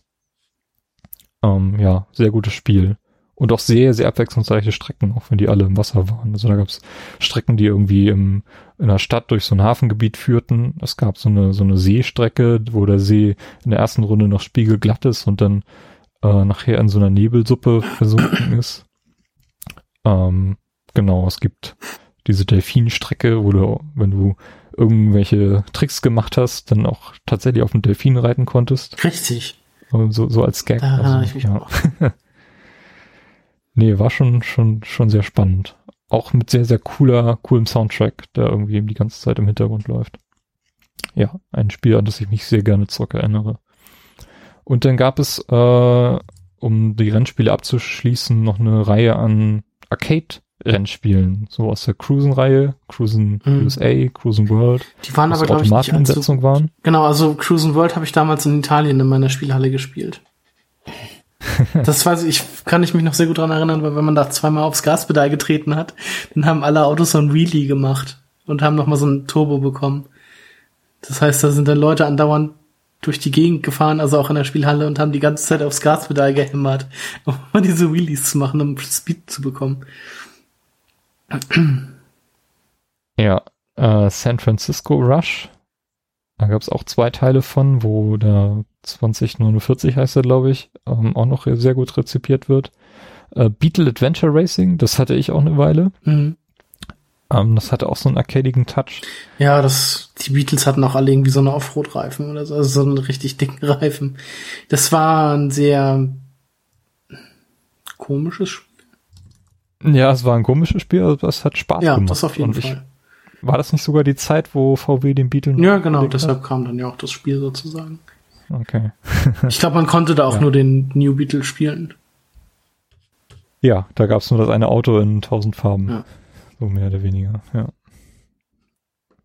Gut, kommen wir zu Star Wars. Carsten, Ja. wie, viel, wie viele Star Wars Spiele hast du denn noch in Erinnerung? Also auf jeden Fall das von dir, glaube ich, schon angesprochene Shadows of the Empire, das wir Mhm. unter den Launch-Titeln hatten. Ähm, ja, dann das Racer. Und äh, Rogue Squadron. Squadron. Squadron? Squadron? Ich kann es nicht aussprechen. Äh, das auf jeden Fall. Ähm, sonst, Genau, da, da hat Genau, Spectre 5 irgendwie auf die Bühne getreten und hat mit Rock Squadron einen wahnsinnigen Launch hingelegt. Mhm. Also der Titel, der nachher noch zwei Fortsetzungen erfahren hat. Ähm, unglaublich gut. Also er hat sich natürlich daran orientiert, was in Shadows of the Empire der erste Level war, also dieser, diese Schlacht um Hoth mhm. äh, die ja noch mit als das beste Element aus Shadows of the Empire rezipiert wird, ähm, wurde so ein bisschen als Aufhänger genommen in Rock Squadron. Da gibt's dann, glaube ich, diese Schlacht auch noch mal Mhm. als Teil der Story. Stimmt. Also was wäre ein Star Wars Spiel ohne diese Schlacht? Was wäre ein Star Wars Spiel ohne die Schlacht um den Todesstern? Zumindest ein Rock Squadron Spiel. Ich glaube, das gibt's in jedem Also Teil. im ersten nicht. Todesstern nicht. nee, Mhm. Das war erst bei der Gamecube-Version und das war halt dann da halt äh, so das Verkaufsargument. Okay, Das ja, ist halt, äh, ja, also Rogue Squadron, also es gibt ja Rogue Squadron, äh, Rogue Leader, das ist ja für GameCube und dann Rebel Assault war das zweite für GameCube. Und Rogue Squadron für N64, ich habe das auf PC gespielt tatsächlich. Ähm, und das Spiel hat diese, diese Speichererweiterung benutzen können. Äh, auf jeden Fall. Ja. Ähm, ähm, aber die, die, die Levels waren so ein bisschen eher so angelehnt. Also die waren nicht so, ähm, also es, es gab Sachen aus, aus den Star Wars Filmen, aber letzten Endes, das war so eine komische Geschichte, so ein bisschen aus dem, aus dem erweiterten Universum, ähm, wo man in der letzten Mission quasi so einen Gegner in so einem, in so einem Shuttle irgendwie abschießt, äh, der mit ganz fiesen Raketen dauernd auf einen schießt und so. Und ähm, da gab's halt da gab's so ein äh, Level da im Nebel in so in so einem Gebirge, wo man hineinfliegt und also es gab halt eigentlich sehr viel Neues ähm, und Todesstern gab's da noch nicht. Zum Glück, weil dann dann konnte es grafisch, also ich muss sagen, die GameCube-Version ist immer noch unglaublich hübsch. Ähm, aber äh, äh, AT-ATs zum Fall bringen, das gab schon in, in der Version. Ja, ja. Ja. Okay, dann war das auf jeden Fall der Aufhänger. Ja. Also kein Todesstern bei Rock Squadron, sehr schade. naja, ich meine, ich glaube, das hättest du nicht so sehen wollen. Vielleicht. ja. Ja, aber ich erinnere mich, dass Rock Squadron mich für das Star Wars Universum zumindest an das Raumschiff-Design sehr, sehr gut rangeführt hat. Also man hatte, ich habe dann wirklich erst so ein Auge bekommen. Vorher kannte ich eigentlich nur oh. die TIE Fighter und die X-Wings und dann habe ich hier wirklich mal detailliert mir die, die Y-Wings und die I-Wings und wie sie alle heißen anschauen können. Und dann durch diesen Stunt, den sie gemacht haben, das Spiel ist ja noch vor dem Prequel, äh, vor dem, vor der Episode 1 erschienen, also Anfang 99. Ja. Und als der Film dann draußen war, haben sie dann den Code bekannt gegeben, mit dem du dann mit dem Naboo Starfighter fliegen kannst. Also das war ein richtig ja. geiler Stunt damals, mhm. auf jeden Fall. Ja, fand ich auch super. Übrigens, ich sehe, da war ein Osterei mit Code mit dem Todesstern. Ja? Ja, man konnte es irgendwie freischalten, aber das wusste ich damals nicht. Verdammt.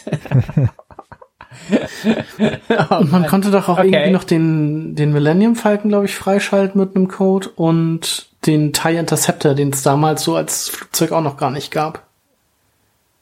Der glaube ich auch. Ja, den Millennium äh, Falcon, den konntest du spielen, ja.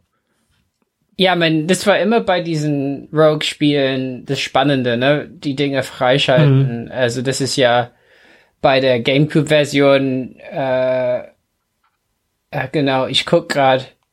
Ähm, ja, genau, das hatte halt äh, echt so eine eigene, genau, das, das fing auf Tatooine mhm. an und dann, ja, dann waren halt, das gab eine eigene Geschichte. Das heißt, man ist eigentlich nie, äh, ähm, genau, da war auch man auf Kessel, da war so ein Gefängnis.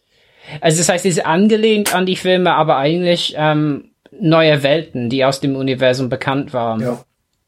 Äh, ah, genau, da ist man auf Kalamari, wo der ähm, Admiral Akbar herkommt, in so einem neuen Schiff, den, dem V-Wing, äh, geflogen. Richtig, der Ding aufs Am Ende. Und tatsächlich konnte man äh, so ein Todesstern-Level freischalten. Ja. Verdammt. Und, und, ah, genau, und Hoth. Also da gab's auch, äh, verdammt. Ja, okay. Vielleicht wusste ich das. Also auf jeden Fall ein paar dieser Passwörter kommen mir bekannt vor. Also ich weiß, dass ich Chicken mal eingetippt habe und so. Aber keine Ahnung. Ja. Ähm, hm.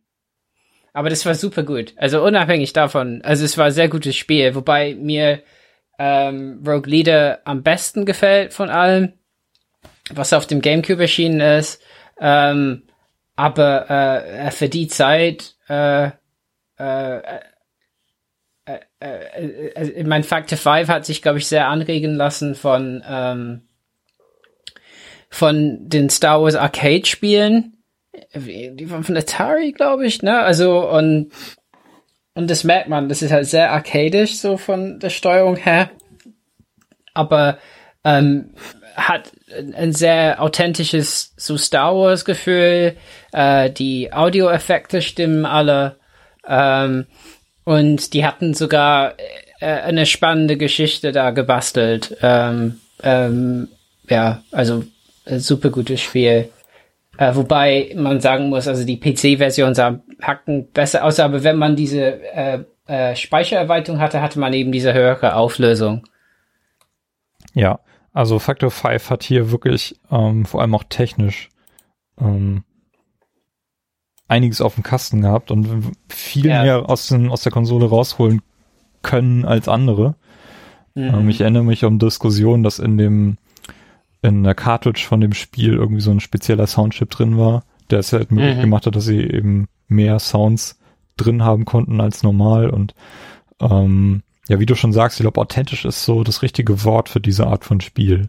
Sie haben ja nicht Mhm. nur Rock Squadron gemacht, sondern noch das Naboo Starfighter, was ich aber nie gespielt habe. Hast du dir das nochmal angeschaut? Oh, Ich weiß gar nicht, ob ich das mal gespielt habe. Aber es sagt mir, also ich weiß, dass ich auch mal mit so einem Naboo Starfighter durch die Gegend geflogen bin, aber es kann natürlich dann auch äh, Rogue Squadron gewesen sein. Das war dann wahrscheinlich Rogue Squadron. Ja, aber es gab vermutlich. noch das Naboo Starfighter Spiel, was so ein bisschen ein Spin-off dann wahrscheinlich von dem Rock Ja, Squadron das war. habe ich nicht. äh, Ich glaube, die Wertung war nicht so gut und dann habe ich es nicht gespielt. Ja. Ja, auf jeden Fall war das technisch nochmal noch mal deutlich über dem Rock Squadron.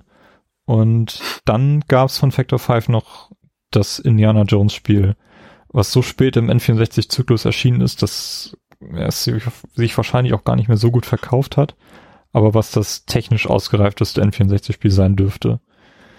Ähm, also wenn, wenn man sich durch die Literatur durch, durchschaut, äh, was über das N64 berichtet wird, dann wird äh, Indiana Jones immer als das herausragendste Beispiel genannt, äh, was man aus dem N64 rauskitzeln konnte. Und das zeigt auch so ein bisschen den Anspruch, den Factor 5 dann hatte und auch dann mitgenommen hat auf äh, den GameCube mit den weiter folgenden Star Wars Rock Leader Spielen. Und der letzte Teil, der dann ja für die Wii erscheinen sollte, der ist ja leider kurz vor Fertigstellung dann gecancelt worden von LucasArts. Leider. Äh, ich glaube, das wäre ein, ein Riesending geworden. Da haben sie wirklich vorgehabt, ähm, alle Inhalte aus den Rock Squadron und Rock Leader Teilen in einen Teil zu kippen und dann quasi so ein, so ein riesen Kompendium zu machen. Also so ein bisschen Mischung aus einem Remake und ein paar neuen Inhalten. Ich weiß nicht, ob sie da noch eine neue Story drin machen wollten und dann mit sämtlichen Steuerungsmöglichkeiten, die es so gibt. Und Mhm. die auf der Wii U, äh, auf der Wii natürlich dann auch noch so ein bisschen Alternativen boten gegenüber der einfachen Sticksteuerung. Hm. Ja, kann man sich alles anhören in dem Spieleveteran-Podcast Nummer, weiß ich jetzt gerade nicht. Aber ähm, da äh, wurde mal mit einem Entwickler gesprochen, der aus der Zeit dann berichtet hatte und auch vieles zu berichten hat. Also da gab es eine Ja. sehr, sehr große Nähe zwischen Factor 5 und äh, Nintendo. Ja, mein, der, der Julian Eggebrecht von Factor 5, der war dauernd irgendwie in den Nachrichten eine Zeit lang, ne?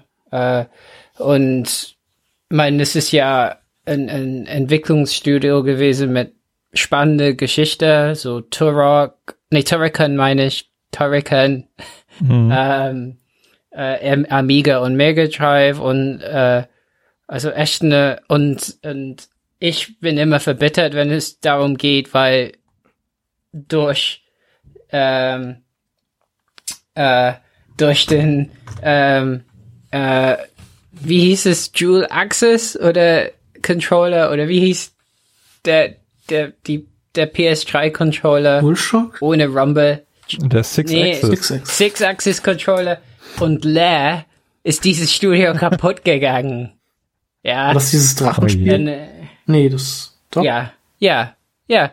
Die, mein, ja klar, mein, wir brauchen ein Studio, was echt Fliegen gut machen kann. So, ja, dann holen wir Factor 5. Äh, eigentlich richtig, aber äh, das Spiel wurde richtig so auseinandergenommen äh, in der kritischen Rezension und äh, ja, da, ist das Studio irgendwie draufgegangen. Und irgendwie gibt's Factor 5 irgendwie noch, aber äh, die machen nur noch so mobil oder keine Ahnung. Und ich meine, wie geil wäre es, ähm, auf PSN oder Xbox Live äh, die Spiele als Remake zu spielen.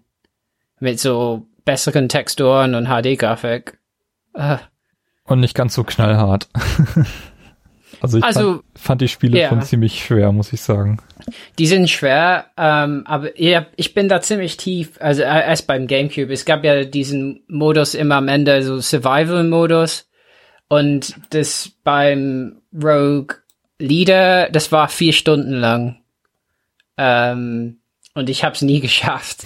Immer nur, also man muss echt sagen, wenn man zwei Stunden spielt und dann, dann ist es vorbei, da ist man schon verärgert. Also ja, die waren ein bisschen, tatsächlich ein bisschen hart. Ähm, und auch bei, bei diesem Rogue Squadron für N64, äh, das letzte Level war echt so nervig ohne Ende. Also bisschen unfair auch. Also wenn die, äh, äh, die Gegner Raketen hatten oder so, die finden einen immer, egal wo man hinfliegt und so. Äh, war schon, war schon knackig. Ja, so viel zu den Star Wars Spielen. Shadows of the Empire hatten wir in der letzten Episode schon. Das, mhm. ähm, ja, eins meiner liebsten, liebsten Spiele auch auf dem N64.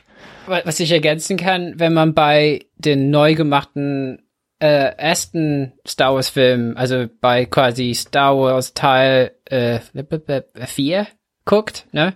Äh, da kann man das Schiff von Dash Render sehen, wie er von Tatooine abhebt. Äh, haben die hinzugefügt. Von wem kann man das Schiff sehen?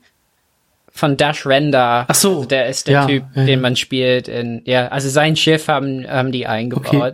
Da muss ich nochmal drauf was achten. Ich nett, was ich nett fand. Das, das heißt, dass Shadows of the Empire noch Kanon ist, ja?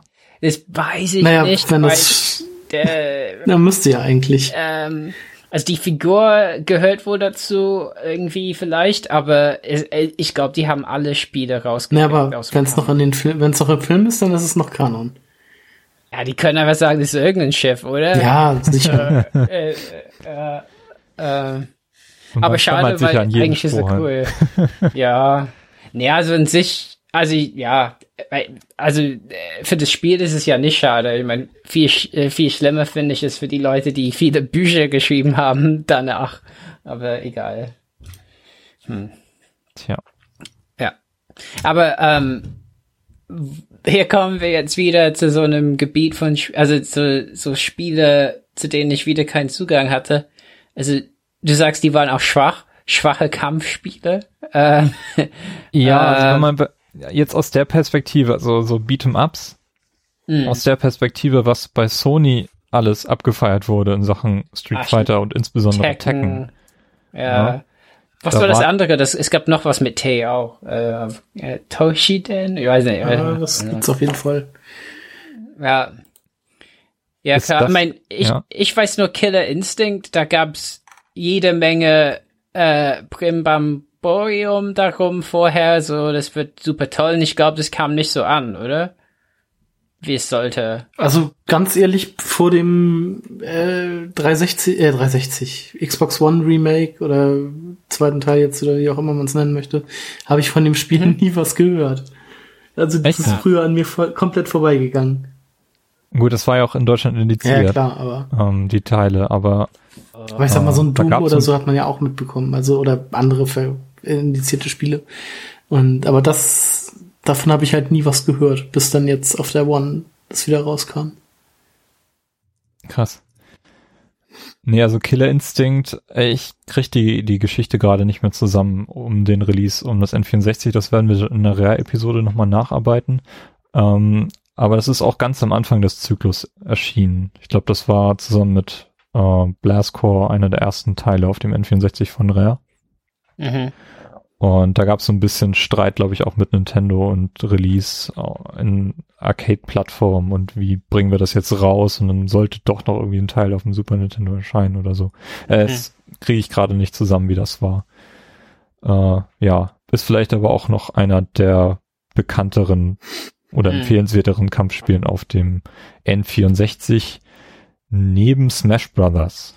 Mhm. Smash Bros. ist ja nur wirklich ein Riesending geworden, schon auf dem N64 mhm. und dann mit den nachfolgenden Teilen auf den, auf allen anderen Nintendo-Konsolen ja quasi.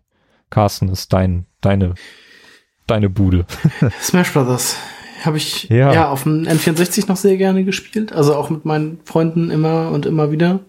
Das war halt irgendwie so dann das Spiel, das hat irgendwie dann auch Mario Kart so ein bisschen abgelöst bei uns. Ich weiß nicht, du bist damit nie so richtig warm geworden.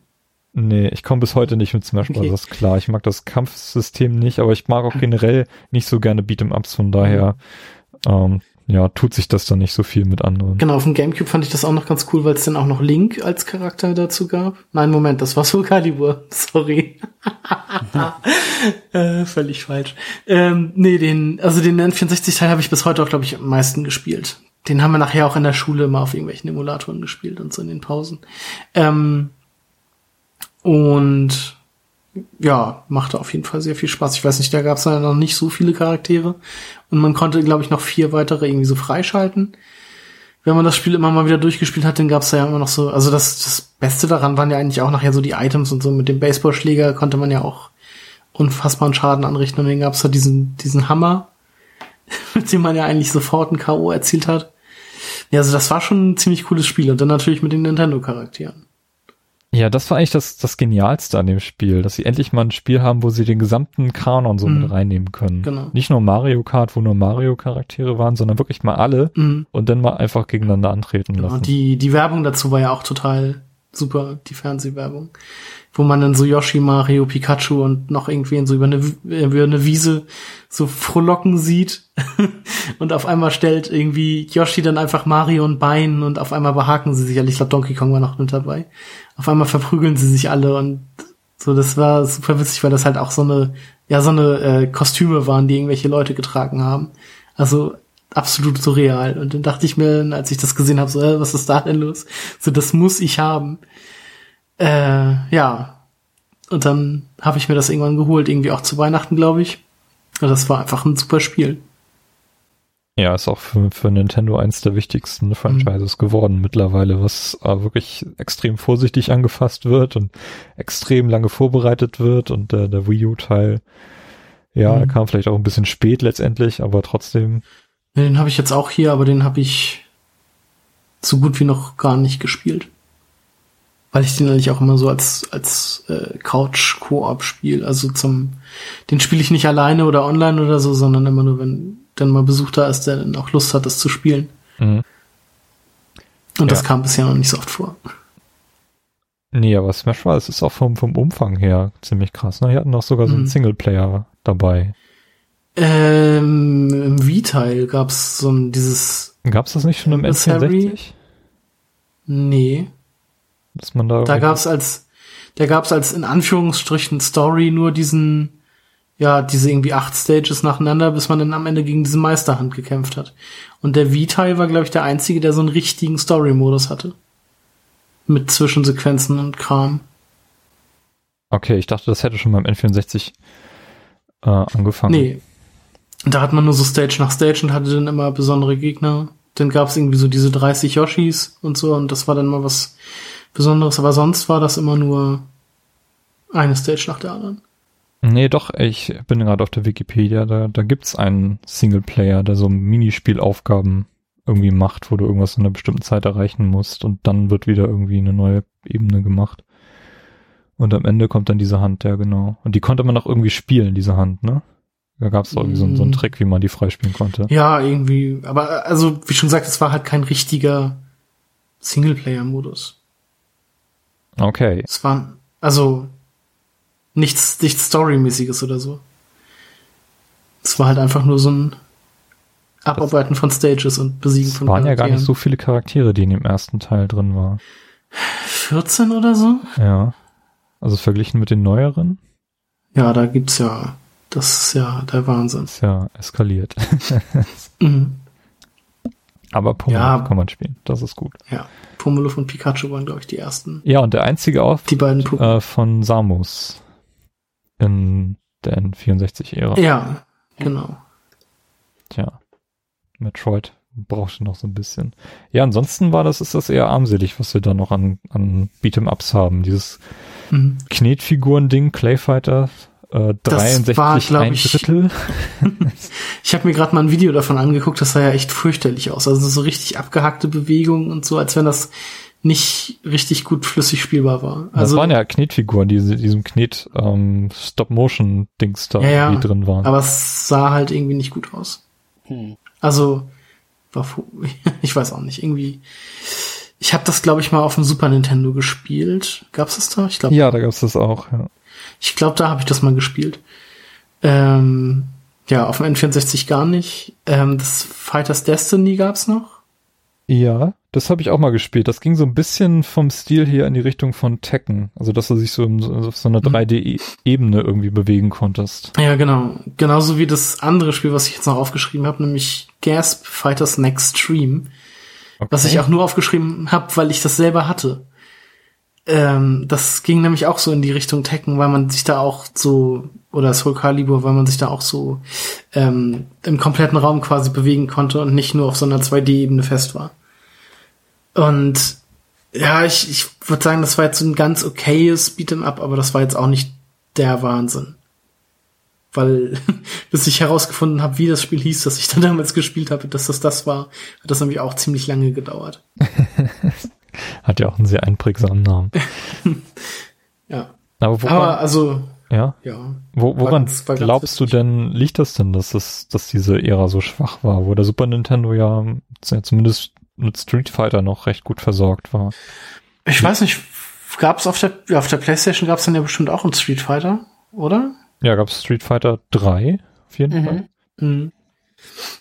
Ja, ich glaube, also Street Fighter hatte da ja sonst generell so ein kleines Päuschen eingelegt, glaube ich. Weil auf dem Super Nintendo weiß ich, da war irgendwie noch der beste Teil des Alpha 2. Ähm, ja, irgendwie, ich weiß nicht, Sony war da, glaube ich, vielleicht ein bisschen besser aufgestellt. Also, also allein mit Tekken und sowas. Ich meine, du hättest auf dem N64 ja sogar die richtige Anzahl an Buttons gehabt, mit denen, wenn du die C-Knöpfe dazu nimmst. Ja, das ist richtig. Ja. Mit den, ja, mit den äh, Tritt, Tritt und Hai und so, ja. Ähm, ja, das hätte gepasst.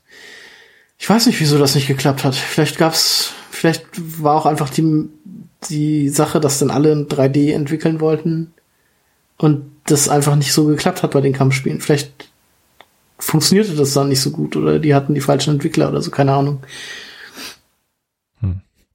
Oder der Controller eignet sich nicht so richtig dafür. Zum Smashen. Ähm, weiß nicht, man hätte da ja auch auf das Steuerkreuz zurückgreifen können, wenn das besser geklappt hätte. Tja, Ich weiß es nicht.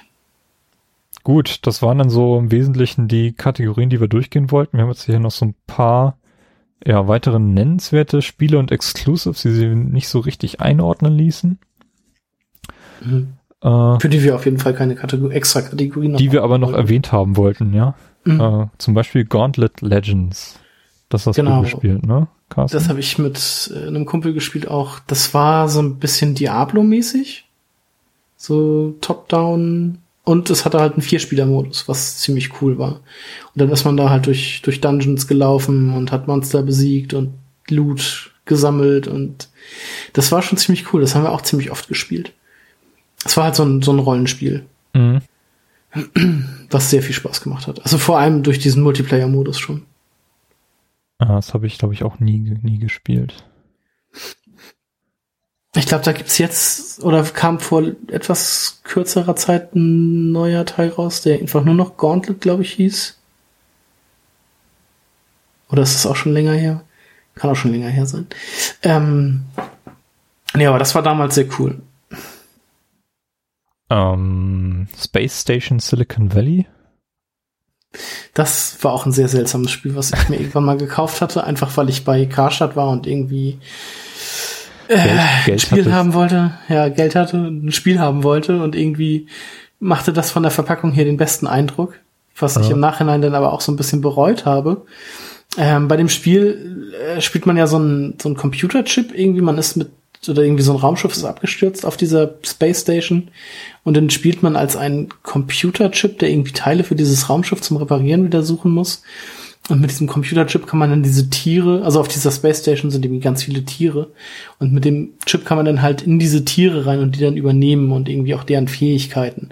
Ich erinnere mich dann da irgendwie noch an so ein fliegendes Schaf oder irgendwie sowas. Und musste dann halt mit den Eigenschaften dieser Tiere ähm, die diese Raumschiffteile, glaube ich, suchen. Das war auch ein ganz seltsames Spiel und ich fand das auch nicht so geil. Muss ich leider Schade. sagen.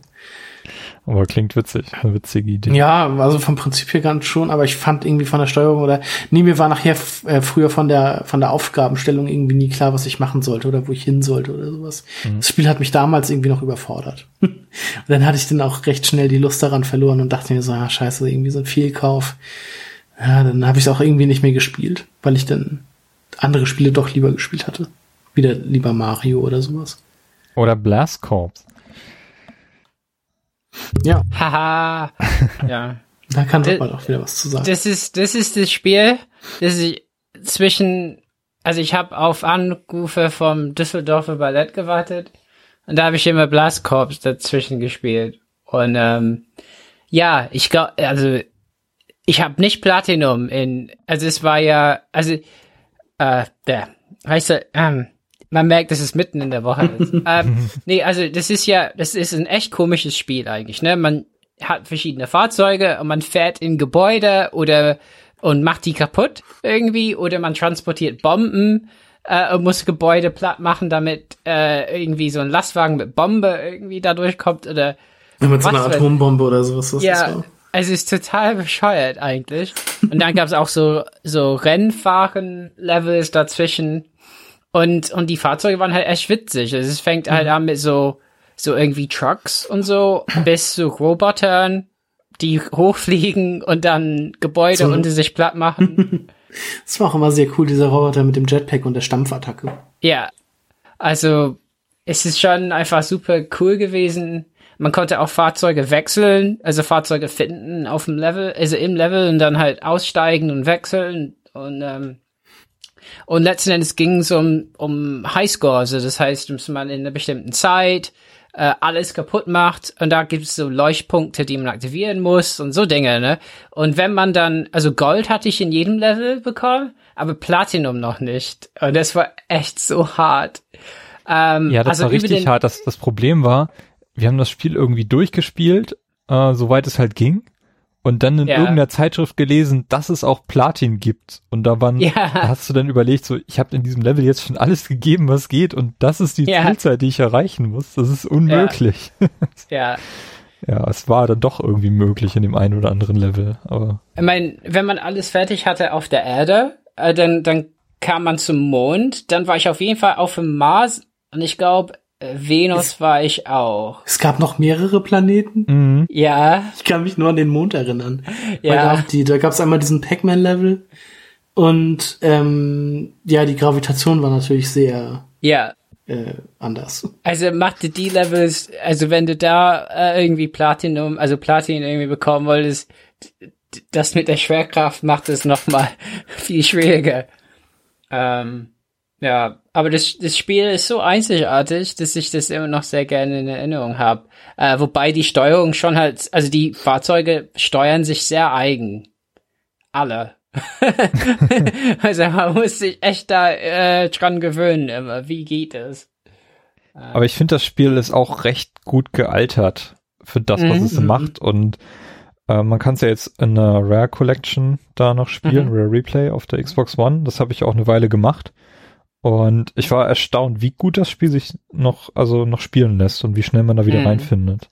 Hm. Also es fühlt sich, fühlt sich immer noch recht gut an und das macht auch echt Spaß, äh, mit dem, mit diesem Truck da rumzuwirbeln und die, die Häuser platt zu machen. Schon, ich weiß nicht, irgendwie hat das Spiel was. Und das ist einfach vom, vom Umfang her auch so krass abwechslungsreich. Also du kannst ja dann auch in den, in den großen Leveln, wo du diesen da irgendwie den Weg frei machen musst, kannst du so Radarstationen finden. Und wenn du dran vorbeifährst, dann senden die so ein Signal und da wird im Hauptmenü so ein neuer Level freigeschaltet, so ein, so ein Zwischen, so, so ein, so ein Mini-Level Ja. quasi, was dann Was oftmals einfach nur so ein Rennen ist oder so. Ja, genau. Oder so, ein- so ein Level, wo du alle Container in einem Hafen kaputt machen musst oder sowas. Und äh, das macht einfach nur richtig Spaß. Das ist richtig entspannt. Ich finde das total klasse. Mhm. Ich bin auch mit den Rennen jetzt wieder so gut klargekommen, dass ich tatsächlich versucht habe, nochmal in einem Level irgendwie Platin zu holen, aber das war außerhalb meines äh, Vermögens. Wahrscheinlich bin ich Mhm. schon einfach zu alt dafür. Na, die waren, die waren echt, also es ist, äh, also ich weiß auch nicht, also da muss man glaube ich immer gucken, ob es Tricks gibt und so in Levels, um, um Platin zu bekommen. Mhm. Äh, das war schon, das war schon ähm, knackig, also damals schon. Ja.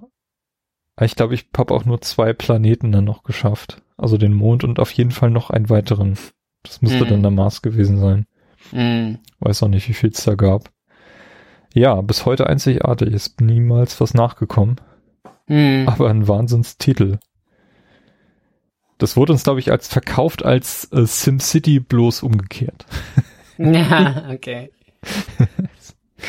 Ja. Hm. Okay. Ähm, Holy Magic Century oder, oder Quest 64, wie es in den U USA hieß, äh, ist so eins der ganz wenigen ja, Rollenspiele, die es gab. Mhm. Ähm, auch eigentlich ein recht gutes Spiel, habe ich Hast du auch gehabt? Habe ich auch gehabt, habe ich auch recht lang gespielt. Ähm, ja, war so das, was äh, man auf dem N64 spielen musste, weil man kein äh, Final Fantasy hatte. Hm. Sah auch ganz äh, niedlich aus, sag ich mal, mit dem Char Hauptcharakter. Das war alles so ein bisschen kindlicher, knuppiger. Ja, genau. Hat aber auch eine recht, recht schicke Umgebung. Also vom, Mhm. vom Setting her war das schon ganz nett gemacht. Irgendwie auf Ja. so Bauernhöfen hat man sich rumgetrieben und, und Schlössern. Hätte ich, hätte ich eigentlich auch mal wieder Lust zu spielen, einfach nur nochmal so zu gucken, wie das so war. Mhm. Weil ich glaube, von damals habe ich da nicht wirklich viel mitgenommen. Aber es war auch so ein Spiel mit Random Encounter. Das heißt, du bist so irgendwie zufällig in Kämpfe reingestolpert, ne? Ja. Ja, ein Spiel, was ich leider komplett verpasst habe. Ich weiß nicht, hat das jemand von euch gespielt? Body Harvest?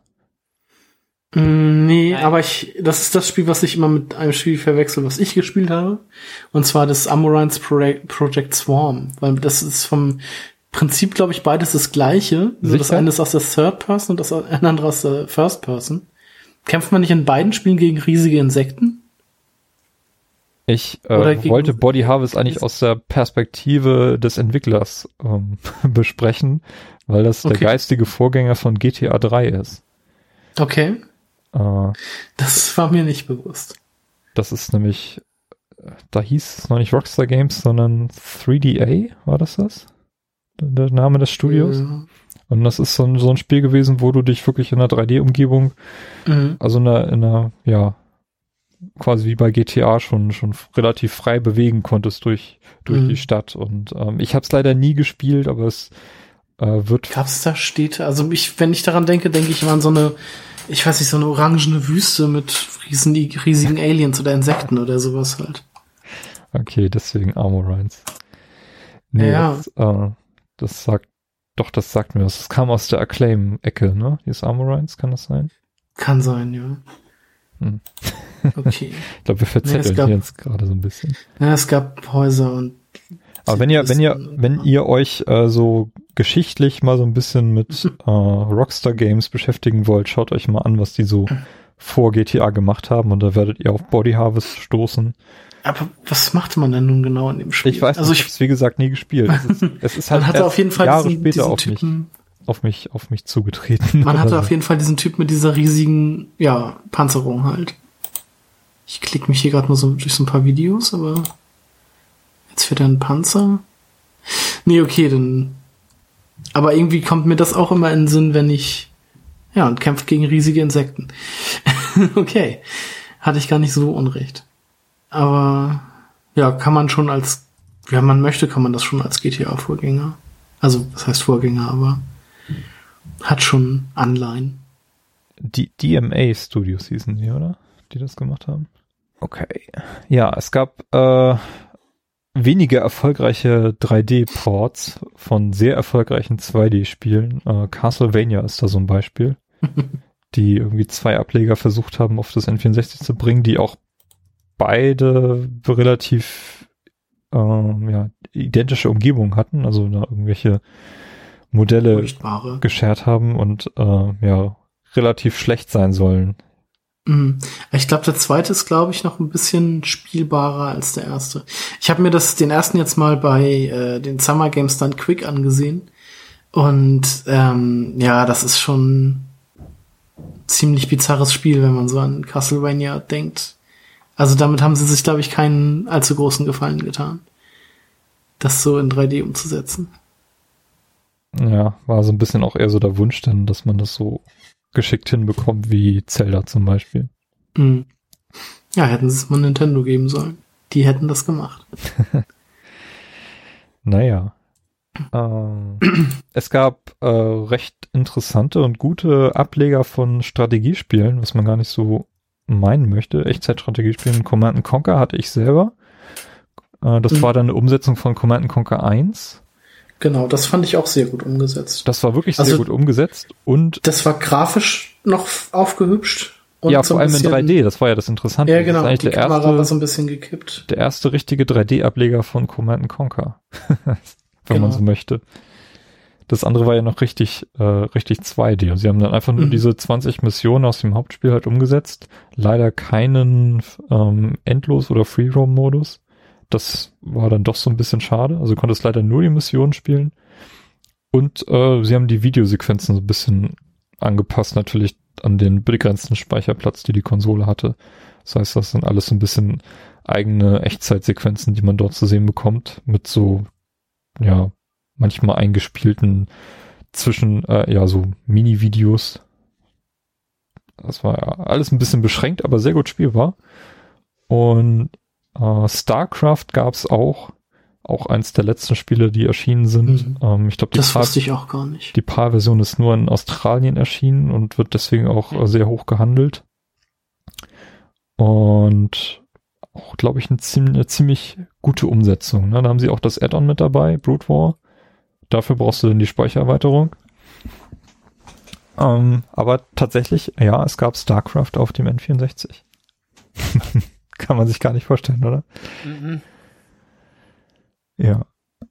Ähm, Hybrid Heaven äh, wurde eine Zeit lang so ein bisschen als das, als die Antwort auf Metal Gear Solid gesehen.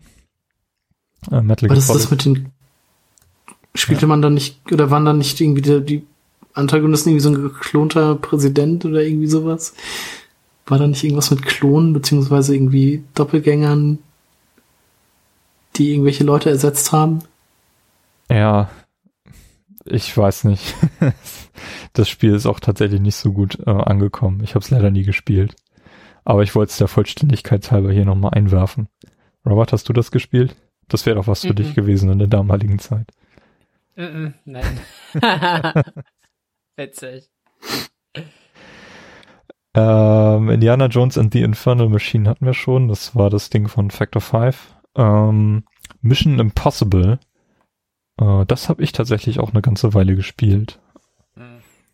Ähm, war aber auch mehr so, mehr schlecht als recht. Aber sah ziemlich gut aus. Man konnte, ich glaube, die haben den Film da ganz gut umgesetzt.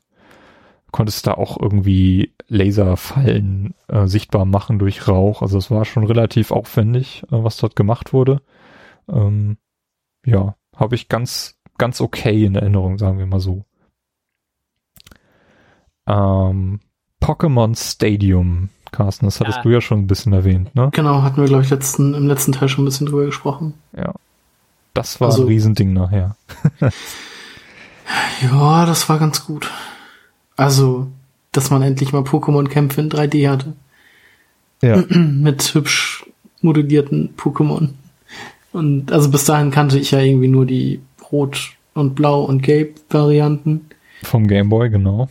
vom Gameboy, genau. Und das, äh, das war dann schon sehr cool, dass man das dann auch alles in 3D äh, auf dem PC, äh, auf dem, auf dem Fernseher spielen konnte und dann halt auch gegen Freunde und so. Und halt auch mit eigenen Pokémon, wenn man dann diesen, dieses Transfer-Pack hatte. Dass er das dabei war, ja. Ja, genau. Stimmt, das war ja dabei.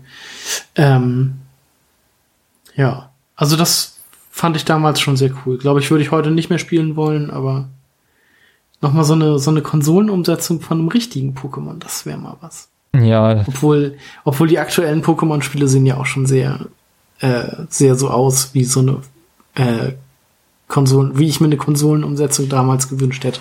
Also von daher ist es eigentlich gar nicht so schlimm, dass es das nicht gibt. gut, das Design der, der Pokémon-Spiele ist ja auch darauf ausgelegt, dass es mobil ist. Also Nintendo hat das ja auch nie, nie geheim gehalten, dass es niemals ähm, so einen Rollenspielableger auf der Konsole geben wird. Ähm, jetzt, wo das bei NX so ein bisschen zu verschwimmen scheint, ähm, halte ich das schon eher für realistisch, aber damals, äh, gerade in der Zeit, war das eben undenkbar. Und insofern finde ich Pokémon Stadium als die Konsolenerweiterung für das, was du auf dem Gameboy erlebst, schon relativ geschickt gemacht. Und das hat ja auch das N64 dann. Ich meine, da gab es dann diese alberne Pokémon-Konsole. Mhm. Ähm, das, Mhm. dieser Hype hat dann da so richtig Einzug gehoben. Äh, auf, auf dem N64, es gab auch, glaube ich, drei Pokémon Stadium-Teile, wobei der erste nie in Deutschland erschienen ist. Das, was dann Ach. In, Japan Teil 2 war, war bei uns Teil 1 und dann gab es dann eben noch einen dritten Teil, der dann auch, glaube ich, schon die Game Boy Color-Version unterstützt hat. Ähm, so war das damals.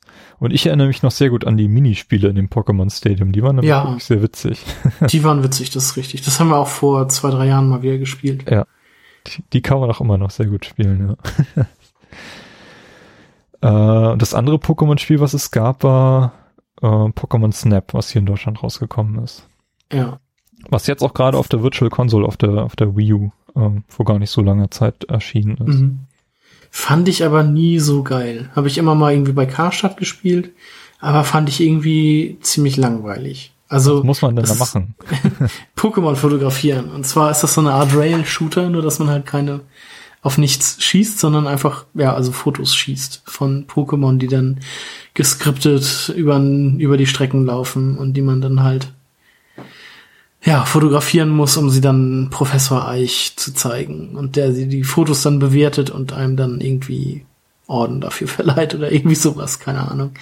Ähm, ja, gab da auch verschiedene Level, wo man dann halt in so einem komischen Gefährt über eine Insel oder sowas gefahren ist und dann halt immer verschiedene Pokémon fotografieren musste oder beziehungsweise irgendwie so äh, kam, konnte man auch so äh, so Steinformationen oder sowas fotografieren, die dann auch aussahen wie Pokémon und hat dann dann auch Extras für bekommen und konnte irgendwie Sachen freischalten und sowas. Ähm, ja, bin ich nie wirklich mit warm geworden mit dem Spiel. Fand ich nie so besonders. Nee, es war tatsächlich speziell. Ja, nennen wir es speziell. speziell, ne? Kommen wir zu was ganz anderem. Shadow Man. Das hast du gehabt. Das habe ich gehabt. ich. Und ich fand's, ja. Also, also ich hab's gehabt, äh, hab's aber nicht verstanden. ich bin Ja, noch nie sehr weiß, weit du bist- gekommen. Ja, also was heißt nicht sehr weit? Also du bist, glaube ich, bis, ich, man musste, glaube ich, vier äh, Unterweltbosse oder sowas besiegen und du bist, glaube ich, bis zum zweiten gekommen oder so. Also ich glaube, die Weißt du Hälfte sogar hast du als- durchgespielt. Weißt du sogar mehr als ich. Nee, ich hatte es mit einer Lösung gespielt, die nur bis zu einem Mhm. bestimmten Punkt geht, weil ich dann irgendeine Zeitschrift nicht gekauft habe und dann nicht weiterkam oder irgendwie so. Und ich weiß, du warst, ich weiß noch, du warst bei irgendeinem Boss und musstest dann irgendwie zwischen realer Welt und Schattenwelt irgendwie Ja. hin und her springen. Das, Ja. das, da wusste man nicht mehr, was man machen musste. Und deshalb scheiterte das da. Aber das war an sich auch ein ganz cooles Spiel. Mir war es irgendwie immer zu schwer, beziehungsweise damals noch zu, äh, zu creepy. So, man spielt da ja, das hatte ja sehr viel mit Voodoo zu tun und man spielt dann ja diesen, äh, diesen Untoten sozusagen, der diese Mas diese Shadow-Maske da auf der Brust irgendwie ähm, eingebrannt hat und irgendwie, glaube ich, auch tot war und halt nur durch diesen Voodoo-Fluch am Leben gehalten wurde und wechselte dann halt immer zwischen der Welt der Lebenden und der Toten. Ähm, und musste, glaube ich, seinen Bruder retten, seinen kleinen Bruder. Irgendwie so war das. Ich bin mir nicht mehr sicher. Ich kann mich an relativ wenig erinnern aus dem Spiel. Mhm. Also ich Ähm. weiß noch, dass es da um, um Legion ging und um Jack the Ripper Ja. und um das Asylum und so und ja, dass man halt irgendwie so ein Artefakt irgendwie zusammensetzen musste aus oder so ein Schwert aus vier Teilen und dazu musste man halt diese vier komischen Bosse besiegen und hat nachher auch immer mehr Fähigkeiten bekommen dass man auch durch Lava und sowas gehen konnte. Ähm, vom Spielprinzip wäre das immer sehr eigentlich eigentlich sehr cool und ich wünsch, würde mir glaube ich noch mal so ein das äh, so eine Neuauflage oder sowas wünschen, damit ich das jetzt noch mal ordentlich spielen kann, aber Das würde Äh, sich, glaube ich, relativ gut als Neuauflage eignen, würde ich, würde Mhm. ich auch mal behaupten. Also, Also ich- sowohl von der ich- Story her, die relativ anspruchsvoll ist und die ich Mhm. tatsächlich noch mal gerne verstehen wollen würde. Ich meine, damals war ich Ja, 12 genau, oder deshalb. 13, ich war einfach zu jung dafür. Ich habe das nicht verstanden, Mhm. was da abging. Und weil weil es, glaube ich, auch sich eignen würde als, als vernünftiges Remake. Ähm, Mhm.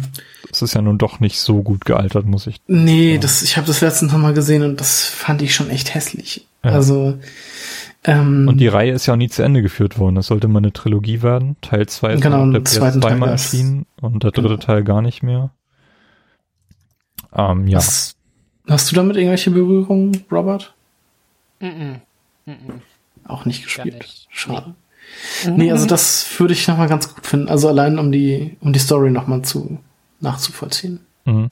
Es ging ja irgendwie um die Seele des Menschen, weil ich weiß irgendwie, dass sich Jack the Ripper am Anfang direkt im Intro umgebracht hat, um dann halt mit diesem Legion, da gab's dann ja auch immer diesen Spruch, ich bin Legion, denn wir sind viele, oder wie das hieß, Mhm. oder wir sind Legion, denn wir sind viele, ich will diesen Spruch halt, ähm, den gab's da immer und ich fand das sehr interessant. Damals fand ich es noch ein bisschen zu gruselig, äh, weil ich auch noch recht jung war.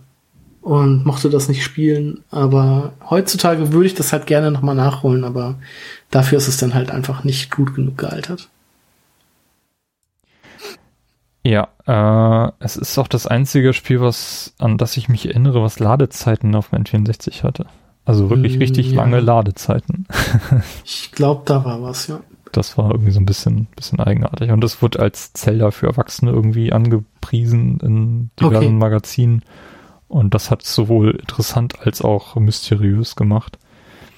Ähm, ja. Tja, müsste man sich nochmal anschauen. Star Fox 64 äh, oder auch Lilith Wars, wie es hier hierzutage, äh, hierzulande hieß. Ja. Ähm, das war ein Brett. Hatten wir Ja. auch schon im Zusammenhang mit dem Rumble Pack so ein bisschen Genau. ge- besprochen. Ist eigentlich im Prinzip äh, eine Fortführung des äh, Super Nintendo Teils. Ähm, da Mhm. gab es ja auch einen zweiten Teil, der mal angefangen wurde zu, zu entwickeln und da sind viele Ideen dann eben in den Star Fox 64 Teil dann eingeflossen. Mhm. Ähm, ja. Ist auch, ja, wie gesagt, so so ein, so ein, wie soll man sagen, so ein Rail-Shooter würde ich jetzt nicht behaupten, einfach so ein, so ein arcadiges äh, Raumschiffspiel hauptsächlich, äh, mit der Neuerung, dass du nicht nur von äh, quasi durch den Level geleitet wirst, sondern am Ende auch in so einen Free-Roam-Bereich kommst, wo du dann eben einen Boss oder meistens einen Boss dann erlegen musst. Und du hast Aber auch, auch nur manchmal so ein Free-Roam-Modus war. ja, und dann auch manchmal ähm, andere Schiffe betreten darfst. Also ein U-Boot gab's und ein Panzer gab's, den du da spielen konntest. Ähm, ja, war ein Riesending. Ich mochte das Design des, des Mutterschiffes extrem gerne. Der Great Fox. Die Great Fox, ja. Genau, und ich finde halt, neben dem X-Wing ist so der A-Wing äh, das coolste Raumschiff-Design, das es so gibt. ich finde den extrem cool. Auch mit diesen ausklappbaren Flügeln und diesen blauen Dingern da an der Seite, diesen blauen Düsen und so. Das sieht schon alles sehr cool aus. Habe ich mir damals auch aus Lego gebaut. Oha. So. Ähm, also ich habe eine kontroverse Meinung zu diesem Spiel. ich war maßlos enttäuscht. Äh, das ist eigentlich mit den Neuerungen, die wir eben nannten, einfach das Super Nintendo Spiel nochmal. Ja, das ist, eigentlich stimmt das ja. Also ein paar Und- mehr Level und so, aber. Wenn Leute halt sagen, wie toll das Spiel war, bin ich immer total perplex. Deswegen, ja, weil ich ich habe ganz viel Geld für dieses Spiel ausgegeben, weil es kam ja mit dem, also es war eine riesige Kiste, die man bekommen hat, weil Rumble Pack und alles da drin war und so. Und dann, äh, es war eine Zeit, da ging es mir auch nicht so gut. Ich hatte so eine Knieverletzung und äh, war ein bisschen so schlecht drauf. Und das Spiel hat mich nicht aufgeheitert. ja, weil es einfach irgendwie, also ich konnte es kaum fassen, dass der Bossgegner am Ende des Spiels halt einfach wieder der gleiche ist. Ja, aber das ist ja auch in jedem. Darf, darf ich dir den so. Tipp geben? Spiel niemals die Wii U-Version. ja, Du wirst entsetzt sein, wie wenig sich dort getan hat. ja, also Ja. ich finde es schade, weil das Super Nintendo Spiel halt, das das hatte ich sehr, sehr gut in Erinnerung, ja. Äh, ich meine, es ist nicht schlecht und so und da ist auch so ein Level, das ist sehr angelehnt an äh, Independence Day, ja. Ja. Und so, und das war schon beeindruckend und alles. Und da sind ja auch Neuerungen, das will ich ja nicht abstreiten. Nee, aber ähm, also mit dem Endgegner, das ist ja in jedem Spiel. Also selbst in diesem, wie heißt es richtig, Star Fox auf dem, auf dem Gamecube, das Dinosaur Planet. Äh, Adventures. Star Adventures, ja. Genau. Selbst da hast du nachher Andros als Endgegner. Also Ja. der, der irgendwie im ganzen Spiel nicht auftaucht und dann am Schluss Ja. ist es dann doch der Endgegner. Also, ja, der Ja. ist irgendwie immer da. Also Es ist Ja, ich finde es halt, bei vielen Nintendo-Franchises bin ich halt immer überrascht, dass die da nicht nach vorne, die haben so eine tolle Idee und äh, das Ja, geht halt irgendwie nicht nach vorne. bei Zelda ist es halt immer Ganondorf, bei Mario ist es immer Bowser am Ende. Aber im Gegensatz dazu finde ich, bei Zelda versuchen die, das, was da drumherum passiert, schon zu verändern. Ja, das ist richtig. Ähm, Also die Welt ist immer anders. Und Also es überrascht mich schon nicht, dass Star Fox halt es schwerer hat, ja. Und dass es ewig gedauert hat, bis es diese Wii U-Version gab und ja. Ja, aber, also ich fand Lilith Wars sehr, sehr schön. Also ein sehr, sehr cooles Spiel. Weil ich das auf dem, äh, auf dem Super Nintendo noch so ein bisschen ich weiß nicht, auch ein bisschen schwerer fand und dann war das auch von der Grafik her halt noch nicht so geil. Also es war schon für die, für die Zeit war das halt irgendwie schon ziemlich cool, was das Super Nintendo daraus gemacht hat. Aber das war halt irgendwie, da sah man dann halt so ein paar fliegende Dreiecke und mehr war das für mich damals nicht. Und das war dann auf dem N64 schon ein Stück cooler. Mit dieser, ich glaube, ja, Sprachausgabe dann auch noch und so, das hat mir schon ganz gut gefallen. Ich sehe Star Fox, also die Reihe generell immer so als Tech-Experiment äh, von Nintendo. Dass sie gar nicht so viel am Spiel selbst ändern, aber immer irgendwas Interessantes hinzufügen oder hinzufügen lassen. Also beim Super Nintendo, beim ersten Teil war es natürlich 3D, ähm, so in der Art und Weise, wie man es sonst noch nicht gesehen hat und vor allem nicht auf der Konsole irgendwie erwartet hat, dass das sowas möglich ist.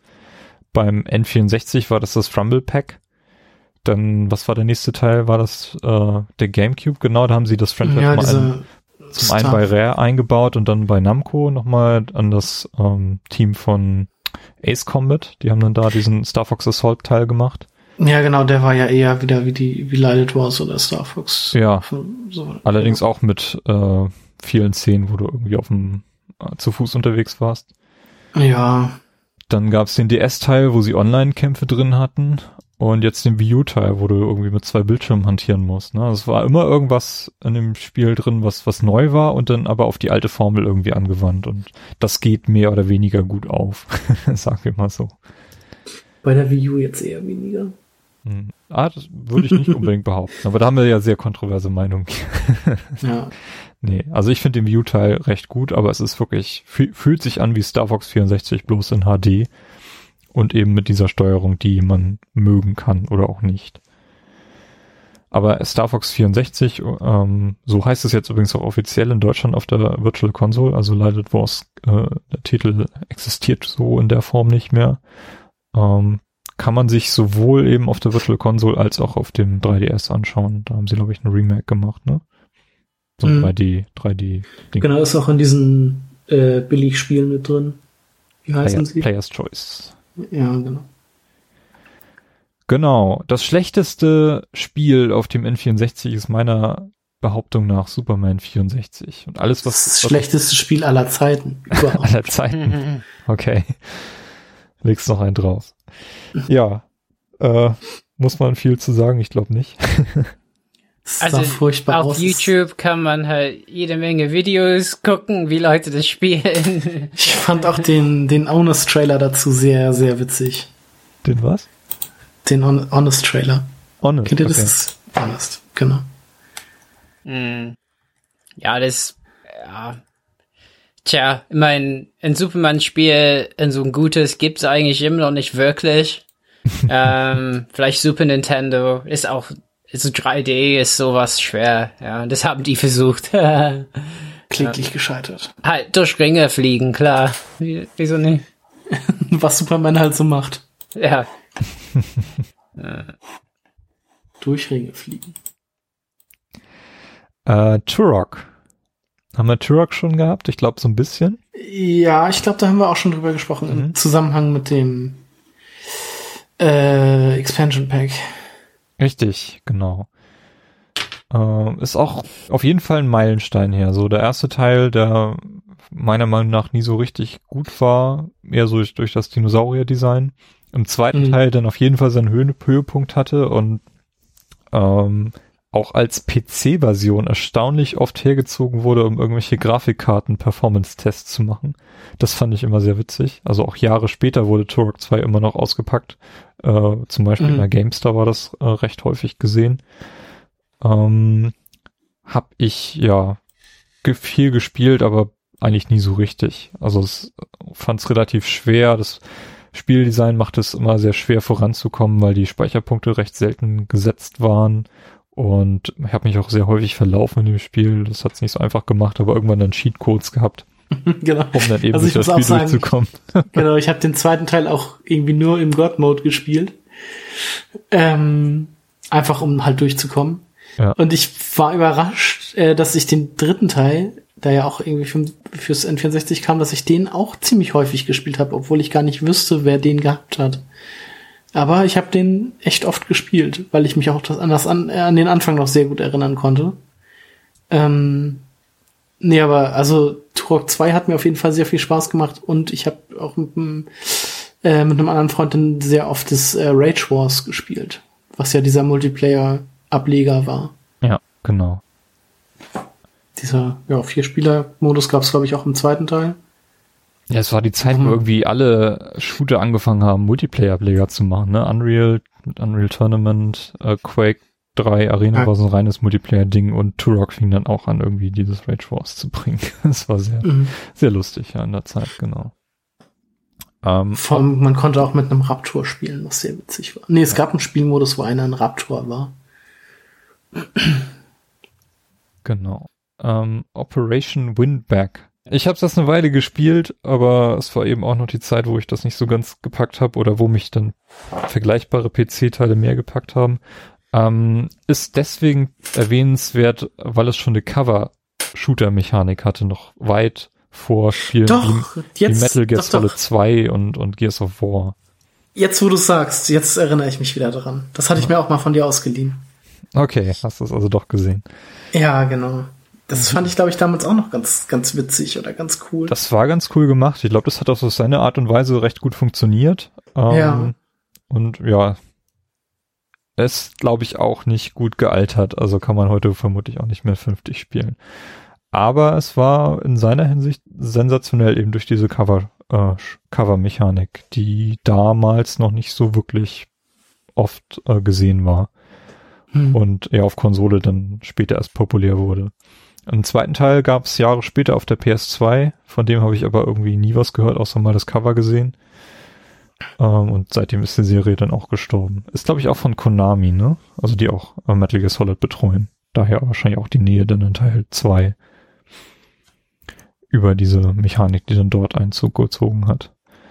Äh, eins der letzten Spiele auf dem N64 war Sin and Punishment. Genau, das ist nachträglich erst in Deutschland erschienen, eben auf der Wii Virtual Console. Äh, ist, also die N64-Version ist nur in Japan erschienen. Ist so ein On-Rails-Shooter, ähm, der aber ziemlich äh, aufwendig gemacht ist und auch sehr gut rezipiert wird. Ja, was fehlt? Metroid hatten wir schon. Hm, komisch. Schade. Und es gibt eine ganze Menge an Spielen, die auf dem N64 angefangen wurden zu entwickeln und auch, Hm. ja, auch relativ Promo, viel Promomaterial hatten. Und die es dann entweder nicht, äh, ja, gar nicht geschafft haben oder die auf anderen Plattformen erschienen sind. Hm. Wie zum Beispiel das Dinosaur Planet. Dinosaur Planet, genau. Eins der letzten Rare-Dinger, die noch auf dem N64 erscheinen sollten. Und dann ja zu Star Fox wurden, nachdem Shigeru Miyamoto mal wieder reingeschneit ist und gesehen hat, da gibt's ja irgendwelche Parallelen, die ganz gut Hm. passen könnten. Da spielen Tiere. Wir haben Tiere. Wir haben Star Fox draus. Genau, so ungefähr muss das abgelaufen sein. Ähm, tja, bisschen schade. Ich glaube, Dinosaur Planet hätte mir besser gefallen als Star Fox Adventures, weil das gefällt mir leider gar nicht so richtig gut. Ja, aber vermutlich auch wegen, wegen der Spielmechanik. Ja, Doch eben, vielleicht. oder? Aber es ist ja auch so ein, so ein Zelda-artiges Spiel dann letztendlich geworden. Ne? Mhm. Also ich fand das schon ziemlich cool. Ich habe das gerne gespielt und würde das heutzutage auch gerne noch mal. Ja, also das Spiel selber ist, ist nicht schlecht, aber für mich ist das total inkonsistent, weil nichts irgendwie zusammenpasst in dem, was dort passiert. Ja, sie haben ja noch diese Star Fox Sequenzen reingetan, was halt auch irgendwie überflüssig ist und wie schon gesagt, der Endkampf gegen Andros, das ist halt auch kompletter Bullshit. Und so, weil man den ganzen äh, das ganze Spiel über irgendwie einen anderen Bösewicht hat. Und so, deshalb. Äh, eins der ersten Spiele, an die ich mich erinnere, nämlich noch von den allerersten Promo-Geschichten und Shoshinkai-Präsentationen, war Kirby Air Ride. Äh, das wurde, glaube ich, ganz am Anfang schon gezeigt. Hat es dann nie auf das N64 geschafft, wurde mehrfach Mhm. dann äh, noch umgeändert. Also zwischendurch sollte Kirby, also es war es ist so eine Art Kirby-Rennspiel, ne? So sollte Kirby irgendwie dann auf dem Surfbrett stehen und da gab es eine ganze Menge Iterationen, die das Spiel durchgemacht hat, bis es dann Mhm. auf dem GameCube erschienen ist. Ähm, hat auf dem N64 leider ja dann noch eine Weile gedauert, bis Kirby dann in Kirby 64 sein Adventure dort bekommen hat. Aber Kirby Air Ride, ähm, ich weiß nicht, was dem Titel widerfahren ist, dass er so eine Odyssee durchmachen musste. Äh, Resident Evil Zero wurde dann angefangen zu entwickeln auf dem N64, nachdem man gesehen hat, dass mit Resident Evil 2 ein ganz guter, ganz guter Port gelungen war. Auch der Teil wurde dann erst auf dem GameCube realisiert. Aber es gibt eine ganze Menge an veröffentlichten Videos, die man sich auch auf YouTube anschauen kann. Ähm, zu dem Teil, der noch auf dem N64 angefangen wurde, insbesondere zu den Szenen im Zug. Äh, da gibt's recht viel. Ähm, ja. Ist auch, glaube ich, der einzige Teil, nee, der, der ist jetzt auf der PS4 erschienen, ne? Also jetzt erstmals außerhalb der Nintendo. Ja, genau, also dieses HD-Remake. Ja. Ich glaube auch für PC. Ist das nicht auch für die Xbox One rausgekommen? Ja, genau. Also für alle Konto äh, Systeme Alle beide. sozusagen. alle beide. Ja, und PC halt. Eternal Darkness. Kennt das noch jemand? Auch ein, ja, habe ich mir mal ein Speedrun, Ja. äh, ich glaube Ja. Speedrun und ein Let's Play zu angeguckt. Damals noch bei Game One äh, zu Game One Zeiten. Da gab's ja dieses, da wurde dieses, äh, hieß es knallhart durchgenommen, ja eingeführt, wo sie dann auch Deadly Premonition gespielt hatten und dann hatten sie halt auch äh, das. Ich fand das immer sehr seltsam. Also ein Spiel, das ich glaube ich nicht hätte spielen wollen auf dem GameCube. Ich fand das immer sehr komisch. Genau, es ist aber auch so ein, so ein Horrorspiel. Mhm. Und ähm, es ist so ein Spiel, was sich so ein bisschen ja auf persönlich mit in das Spiel einbezieht, dadurch, dass es äh, ja die zum Beispiel androht, dir die Speicherplätze von der Speicherkarte zu löschen oder Genau, Spielstände zu diesen löschen. Bluescreen, den es da gibt. Ja, Bluescreen und solche, solche Dinge. Also so ein bisschen Psycho-Horror. Ist auch ein Spiel, Mhm. was, was glaube ich schon fast fertig war auf dem N64 und äh, nicht mehr groß angepasst wurde dann oder nicht mehr viel gemacht wurde dann, um das auf den Gamecube zu portieren. Also man sieht den N64 Herkunft schon noch ziemlich stark an. Äh, genau, Final Fantasy 64 ist glaube ich nie so richtig begonnen worden. Das einzige, was wir mal gesehen haben, war eine Tech-Demo mit 3D-Charakteren aus Teil 6, ähm, bevor sich äh, Square dann auf den Weg zu Sony gemacht hat, um dort äh, Mhm. die CD auszukosten. Ähm, Genau, und auf dem, auf dem GameCube gab's dann ja das Crystal Chronicles. Ja, Was Ja. halt im Final Fantasy Universum war, aber halt auch kein richtiges Final Fantasy war. ich, ich weiß nicht, ich würde das glaube ich nicht mit in, in den Kanon so richtig mit reinziehen. Aber also es hatte den Namen. Aber es war die Rückkehr von Final Fantasy auf die Nintendo-Plattform, da hast du. Naja. ja. Hm. Ähm, 12 Tales Conquer 64, äh, auch in der Form nie erschienen, ist auch schon relativ weit entwickelt gewesen bei, bei Rare. Mhm. Ähm, das ja, wäre wahrscheinlich sowas ähnliches wie Banjo Kazooie geworden, bis man sich dann entschieden hat, das Spiel in anderer Art und Weise rauszubringen, nämlich als Conker's Bad Fur Day. Hm. Ähm, auch hierfür gibt es eine ganze Menge Material äh, auf YouTube, wie das Spiel mal hätte sein können mit dem süßen kleinen Conker, der nachher gar nicht mehr so süß ist. ja. Mhm. Ja. Tja, schade drum oder auch nicht, ich weiß nicht. Irgendwie war das auch so ein bisschen aus dem Gedanken heraus, dass wir so, äh, Jump'n'Run gesättigt sind und deswegen mal was anderes versuchen müssen. Ähm, die Idee von Conker's Bad for Day finde ich auf jeden Fall äh, sehr cool. Und dass Conker Die- 64 deswegen irgendwie bluten musste. Meinetwegen. Aber auch von, von, der, von der Geschichte her auf jeden Fall äh, eine spannende Sache, dass dieses Spiel dann komplett umgekippt wurde. Ähm, es sollte ein 64 Wars geben, ähm, was vielleicht jetzt nicht so viel sagt, aber wenn Ich äh, muss dann direkt an sowas wie Advanced Wars oder so. Genau, das ist die Reihe, die als Famicom Wars angefangen hat, schon auf dem NES, auch etwas, was es nie in Europa gegeben hat. In Europa wurde die Reihe erst mit Advanced Wars bekannt. Battalion Wars gibt's auf dem Wii Mhm. und ja, auf dem N64 hätte es auch so ein runden Taktikspiel hätte geben sollen, was leider nie umgesetzt wurde. Und das bekannteste Spiel, was wahrscheinlich nie erschien, äh, oder wahrscheinlich bekannteste Spiel, was nie erschienen ist, ist Mother 3. Earthbound 64, Mhm. ähm, was wo auch schon viel Zeug gezeigt wurde. Ja, und man hatte da ja auch die Charaktere bei Smash Brothers. Ja, genau, die Earthbound-Spiele, da gab es vorher den Super Nintendo und den NES-Teil, ne? War das so? Und den dritten Teil, Mhm. Mother 3, hat es dann erst 2006, glaube ich, auf den, auf den äh, GBA geschafft. Also der wurde dann tatsächlich umgesetzt. Aber nie außerhalb Japans leider. Hm. Tja, haben wir die Spielesektion eigentlich so gut wie durch, ne? Hm. Was sind eure liebsten Entwicklerstudios? So im Nachhinein? Rare? Klar. Natürlich. Mein, ja, mein, das war, Die Golden Era, würde ich sagen. ja, also das war die Zeit, wo ich mich an die emotional gebunden habe und dann entsetzt war, als Microsoft die später gekauft hat. Oh ja. Ja. Ähm, klar, also God Blastcore oder so. Und Banjo Kazooie, das waren halt Hammer-Spiele einfach. Mhm. Perfect Dark war so mein, Ja. mein Steckenpferd dann nachher. Was, das war halt ein, ein System. Also sorry, das war ja ein System, wo ich auch wenige Spiele hatte, eben auch. Ja. Aber, aber Perfect Dark äh, habe ich ausgelassen, aber das war dann ein Fokus von dir. ja, ja, auf jeden Fall.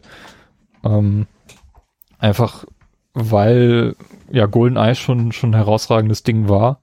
Mhm. Und ich meine, das, was dazu gezeigt wurde, du hast eine weibliche Hauptfigur, die da, keine Ahnung, irgendwie im, im Abenddress teilweise kämpft und also vom, vom Spieldesign fand ich schon extrem genial.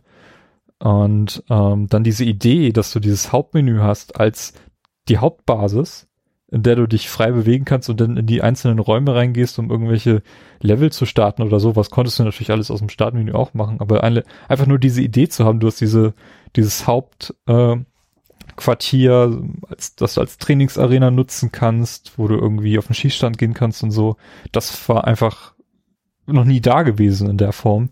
Für mich zumindest. Und das, das fand ich hier unglaublich genial. Und dann diesen Multiplayer, den du wirklich extrem customizen konntest. Also du konntest ja wirklich alles einstellen dort. Und mit acht Bots irgendwie da im Parkhaus kämpfen und solche Dinge. Der Soundtrack hat gestimmt, einfach perfekt. Und dann, glaub mein Lieblingslevel ist das in der Air Force One und das äh, danach, wenn die Air Force One abgestürzt ist und du diesen Präsidentenklon töten musst. Ähm, ich weiß nicht, das, das hat irgendwie was gehabt. Das war seiner Zeit auf jeden Fall weit voraus. Ähm, Mhm. Ja. Nee, ich habe das, hab das sehr, sehr gern gespielt. Ja, das letzte Spiel, das man, äh, wo man noch einen Ego-Shooter spielen musste mit nur einem Stick. Dann kamen irgendwann die zwei Stick-Controller raus. Nee, war sehr, sehr cool. Und ansonsten von den Entwicklerstudios, ich meine, Factor 5 hat nicht viel gemacht, aber das, was sie gemacht haben, ähm, da haben sie sich richtig ins Zeug gelegt, gerade auf dem N64. Und ähm, Acclaim gibt's ja mittlerweile auch nicht mehr. Wann sind die untergegangen? Haben die nicht noch so ein Turok gemacht auf der 360? Ja, ein ganz furchtbares. Mhm. Ähm, Oder waren die da schon tot und haben die Lizenz dann weitergegeben? Ich bin mir da nicht mehr sicher, aber Acclaim hat die auf jeden Fall auch die, die Blütezeit im N64 gehabt. Die haben Turok gemacht. 2010 haben sie sich aufgelöst. Okay, das war ja, haben die noch zehn Jahre überlebt fast, krass. äh, ja, ich weiß nicht, ich glaube Extreme G Was war auch von, von noch? Acclaim. Extreme G, genau, Extreme G3. Guck mal, Extreme G3 kam auch nur für den Gamecube, nicht für den Ach so, okay. N64. Ja. Ähm, Forsaken haben sie gemacht. Fur, Fur Fighters. Das sagt mir auf jeden Fall noch was. Äh, MDK, Mortal Kombat 2, NBA Jam. Ja, Shadowman haben sie gemacht. Das South Park Spiel. ja, die waren echt stark vertreten in der Ära. Turok Evolution war das. Das gab's auch für ein Gamecube. Ja, stimmt. Und das war aber schon gar nicht mehr so richtig gut. Nee, das war nicht gut. Der Ja. kleine Eisbär. Aber ich weiß nicht, die drei Entwicklerstudios würde ich so als Third Party äh, nennen, die den N64 am besten supportet haben. Äh, viele andere sind ja dann doch, haben sich ja dann doch abgewendet oder gar nicht so viel gemacht verglichen zu dem, was dann an Output auf der Playstation passiert ist. Ähm, aber ich weiß nicht, wenn ich N64 an N64 denke, denke ich immer an Spiele so von Nintendo und eben diesen drei Studios. Äh, sehr viel haben wir genannt. Falls wir was vergessen haben, entschuldigt uns. Ähm, vieles äh, ist auch nicht mehr so präsent. Hm. Äh, ja, ist einfach so. Ähm, aber auf jeden Fall, ich, wenn ich es an, ans N64 denke und eine Top 10 machen würde, sind meine Top 3 Plätze immer äh, aus dem Stand irgendwie Mario 64, Ocarina of Time und Mario Kart. Danach verschwimmt das alles so ein bisschen. Aber mhm. die kann man, glaube ich, blind, blind nennen. Carsten, bei dir ist es genau eh gleich, bloß ja. ein bisschen andere Reihenfolge. Ja, ähm, ja ich denke mal, da haben ja, ich hätte Mario Kart nicht da so einen Blastcore und einen, ja, äh. ja, auch eine sehr gute Wahl. Hm. Nee, das, das zeichnet das N64 wirklich aus. Ne? Es gibt keinen sehr großen Spielekatalog, irgendwie mit 380 mhm. Spielen. Das ist eigentlich gar nicht so viel, aber das, was da ist, äh, das ist absolut hochkarätig. Mhm. Und auch teilweise sehr, sehr gut gealtert. Und das, das muss man einfach rausheben. Ich glaube, deswegen ist das N64 so rückblickend auch meine Lieblingskonsole, die es, die es je gegeben hat. Vielleicht auch darüber ja. hinausgehend, dass es meine erste war. Tja. Wie kann man denn heute noch sehr angemessen N64 spielen, wenn man sich keine Originalkonsole kaufen möchte oder kaufen kann oder Angst hat vor dem Controller? naja, das geht eigentlich auf der Virtual Console ganz gut, wenn man damit klarkommt, dass die C-Knöpfe durch einen Stick ersetzt werden. Was mal gut ist und mal ein bisschen anstrengend. Mm, also ich fand es jetzt bei Mario 64 zum Beispiel ab und zu etwas anstrengend, weil ähm, ja, wenn man so ein bisschen, also wenn man nach links oder nach rechts klickt und dann so ein bisschen nach oben dabei noch, dann äh, drückt man quasi den C-Knopf nach oben noch gleich mit, was bei Mario 64 immer dafür sorgt, dass man in diese ähm, ja in diese diesen Umguckmodus geht, was dann immer ziemlich nervig war. Äh, und äh, bei Star Fox 64 ist es halt auch so, dass man mit den C-Knöpfen immer die, die Rollen zur Seite gemacht hat, die Barrel Roll. Und auch da ist es bei mir sehr oft vorgekommen, dass ich dann eine Rolle gemacht habe und zusätzlich noch mit dem C nach oben äh, in die Ego-Perspektive geschaltet oder beziehungsweise in die Cockpit-Perspektive geschaltet habe, was immer so ein bisschen nervig war.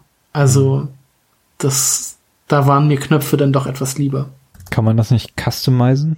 Ging da nicht irgendwie, dass man die Knopfbelegung so ein bisschen ändern kann? Ja, das, das geht. Also du kannst jeden Knopf ändern, aber ähm, ja, andere Knöpfe sind ja auch mit irgendwas belegt. Das sind ja auch so ein bisschen. Ich hatte das, glaube ich, nachher gemacht, dass ich Gas geben, also den Turbo oder die Bremse irgendwie auf X und Y gelegt habe. Ähm, weil die ja quasi unbenutzt sind, aber sonst die Rollen, die blieben halt auf den, auf den Sticks. Mhm. Also klar, man kann das irgendwie immer belegen, wie man lustig ist, aber ähm, ja. Könnte man ja irgendwie auch irgendwie die Schultertasten legen. Da sind ja auch zwei Ja, ja, das stimmt. Naja. naja.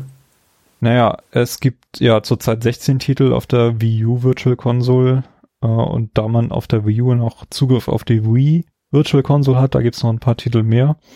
Unter anderem das Ogre Battle 64, was auch, glaube ich, nie in Deutschland erschienen ist oder nur auf der Virtual Console erhältlich ist. Ähm, ich finde, dass die Titel recht gut auf dem Display von dem äh, Gamepad funktionieren. Einfach weil die Auflösung ja generell recht niedrig mhm. ist. Ähm, auf dem TV ist der Emulator leider zu dunkel eingestellt. Und bis heute weiß keiner warum. Irgendwer hat da, hat da die View mal aufgemacht und sich das mal angeschaut. Und das ist tatsächlich einfach nur eine Einstellung, die dort festgesetzt ist, dass das ähm, Bild generell sehr dunkel dargestellt wird. Mhm. Ähm, das ist ein Problem.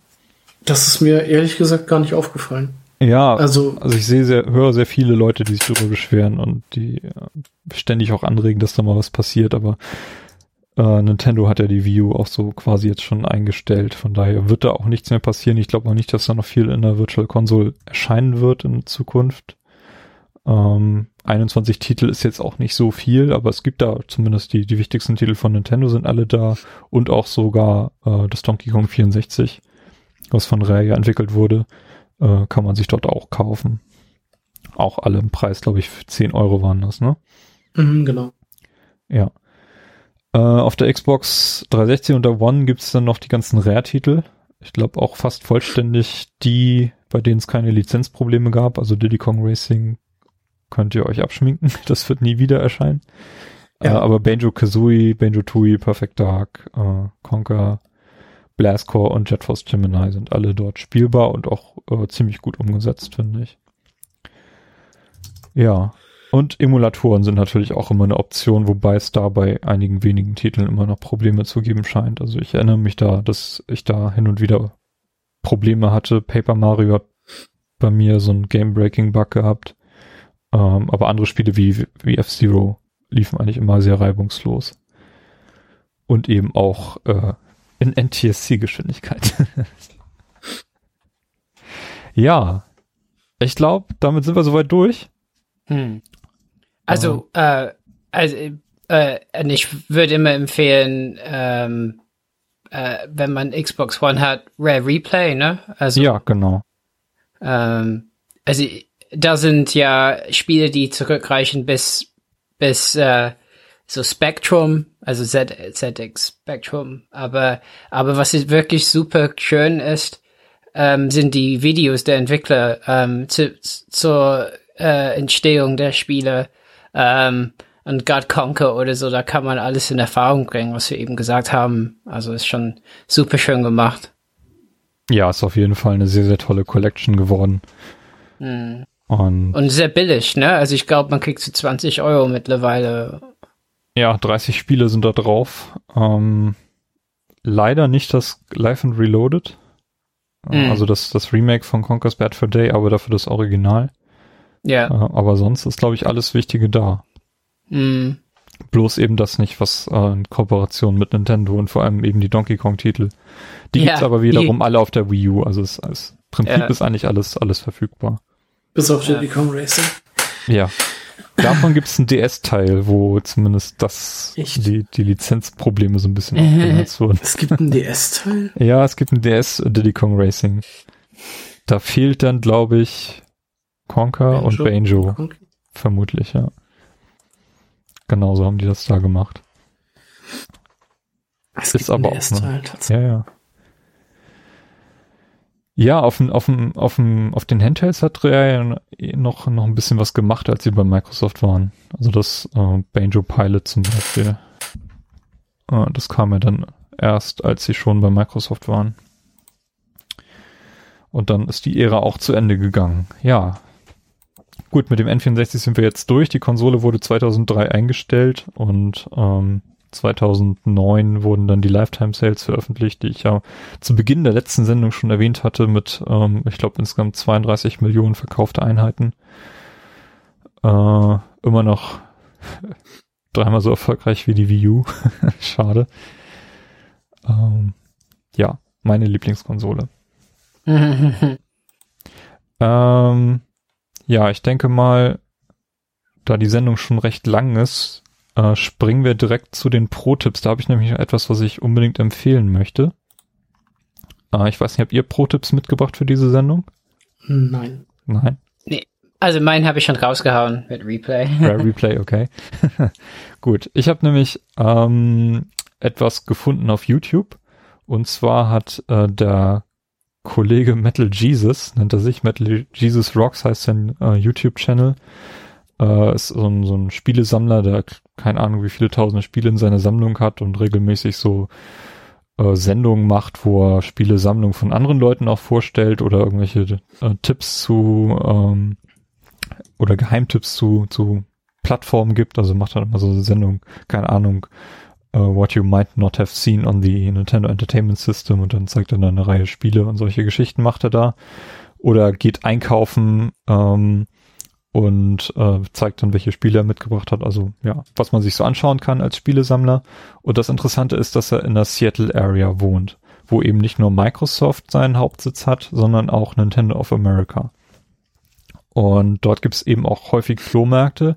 Und was er aufgetrieben hat, ist das bis dato einzig bekannte Modell des 64DD-Laufwerks, äh, was vor zwei Monaten ähm, hat er das gezeigt. Bis dato hat das äh, US-Modell noch nie jemand gesehen. Und es funktioniert noch. Das ist interessant. Also man kann sich dann dort anschauen, wie das äh, Menü des Laufwerks eben auf Englisch aussieht, nicht nur auf Japanisch. Und darauf sind Leute aufmerksam geworden, haben dann auch direkt die Firmware von dem Gerät gekratzt und verfügbar gemacht, so dass man jetzt auch anfangen kann, dort irgendwie Custom-Spiele eben auch auf dem äh, oder mit US-Schriftzügen dann zu machen für das 64DD-Laufwerk. Ähm, und was er auch aufgetrieben hat, ist äh, Development Disks. Das sind eben Disketten, die ein blaues Gehäuse haben und mechanisch nicht in das normale Gerät reinpassen. Und da hat sich dann ein anderer YouTuber äh, bei ihm gemeldet und die haben sich dann getroffen und eine gemeinsame Sendung gemacht, denn der hat ein mhm. Development Kit von diesem Gerät und die haben sich dann angeschaut, was dort auf der Disk drauf ist. Leider nichts. Aber da ist, haben sie was ganz Schönes losgetreten und das haben auch andere Leute ihn schon, äh, haben dann ebenfalls blaue Discs irgendwie gefunden und den zugeschickt, dass sie sich das mal anschauen, auf denen auch nichts drauf war. Oder nur mhm. irgendwie so eine, so eine Testumgebung hat sich da angefunden. Aber ich finde das spannend, wenn irgendwie nach vielen, vielen Jahren plötzlich solche Dinge rausfallen äh, und dann entdeckt werden und äh, Dinge, von denen man vielleicht nur Gerüchte gehört hat, dass die je existiert mhm. haben. Aber es zeigt zumindest, dass Nintendo mal vorgehabt hat, konkret in den USA dieses Laufwerk auch rauszubringen. Mhm. Genau, das ist jetzt bewiesen worden. Und das andere, was ich empfehlen möchte, ist äh, die Ben Heck Show zur Nintendo PlayStation. Das ist ja das Ding, äh, was ich glaube in Hongkong aufgetaucht war, äh, wenn ich mich recht erinnere. Äh, also dieser Prototyp, äh, den Sony und Nintendo zusammengebaut haben, ein SNES e mit eingebautem CD-Laufwerk, äh, wo wahrscheinlich auch hätten Spiele für entwickelt werden sollen, mit einem Original Super Nintendo Controller, wo Sony Logo drauf gedruckt ist oder Sony PlayStation draufsteht. Und ähm, das Ding funktionierte eine Weile, also die äh, denen das Gerät gehört, die haben damit auch äh, Super Nintendo Spiele gespielt und das ging jetzt aber nicht mehr und die haben sind dann zu Ben Heck gegangen, dem Kollegen kennt ihr vielleicht äh, von seinen ganzen Custom-Konsolen, die er so baut. Also irgendwelche, keine Ahnung, N64 hat er mit einem Display zu einem Handheld umgebaut und solche Dinge. Und der hat in zwei Sendungen das Gerät eben auseinandergenommen und genau beschrieben, genau mit einem Super Nintendo und auch einer Playstation verglichen, so welche Chips dort verwendet wurden und wie die vermutlich miteinander gesprochen haben, wo das Laufwerk äh, irgendwie zwischengeschaltet ist und solche Dinge. Und hat es auch geschafft, das Teil zu reparieren. Also da waren irgendwelche Kondensatoren durchgebrannt, äh, die er dann getauscht hat und man kann das Spiel, äh, das Gerät wieder benutzen. Auch der Ton, der nicht funktioniert hat, äh, funktioniert wieder und das Laufwerk hat er sogar auch repariert. Also da hat sich halt ein echter Experte dann mal rangesetzt und auch zwei schöne Sendungen draus gemacht. Also wenn man auf solchen Retro-Kram zu Geräten steht, die es nie äh, tatsächlich in, in den Verkauf geschafft haben, dann findet man auf diesen beiden Tipps äh, frisches Material. Jo, dann haben wir's. Mhm. Dann gehen wir jetzt alle wieder Smash Bros. spielen, Carsten. Na. Ja. Oder Blastball. Ja, muss ich noch alle Erfolge mal bekommen irgendwann. Gibt es da einen Erfolg, wo man alle Platin-Medaillen haben muss? Ich weiß es nicht. uh, dann nie. Dann wird das nämlich nichts. Vermutlich. Äh. Ja. Alles klar.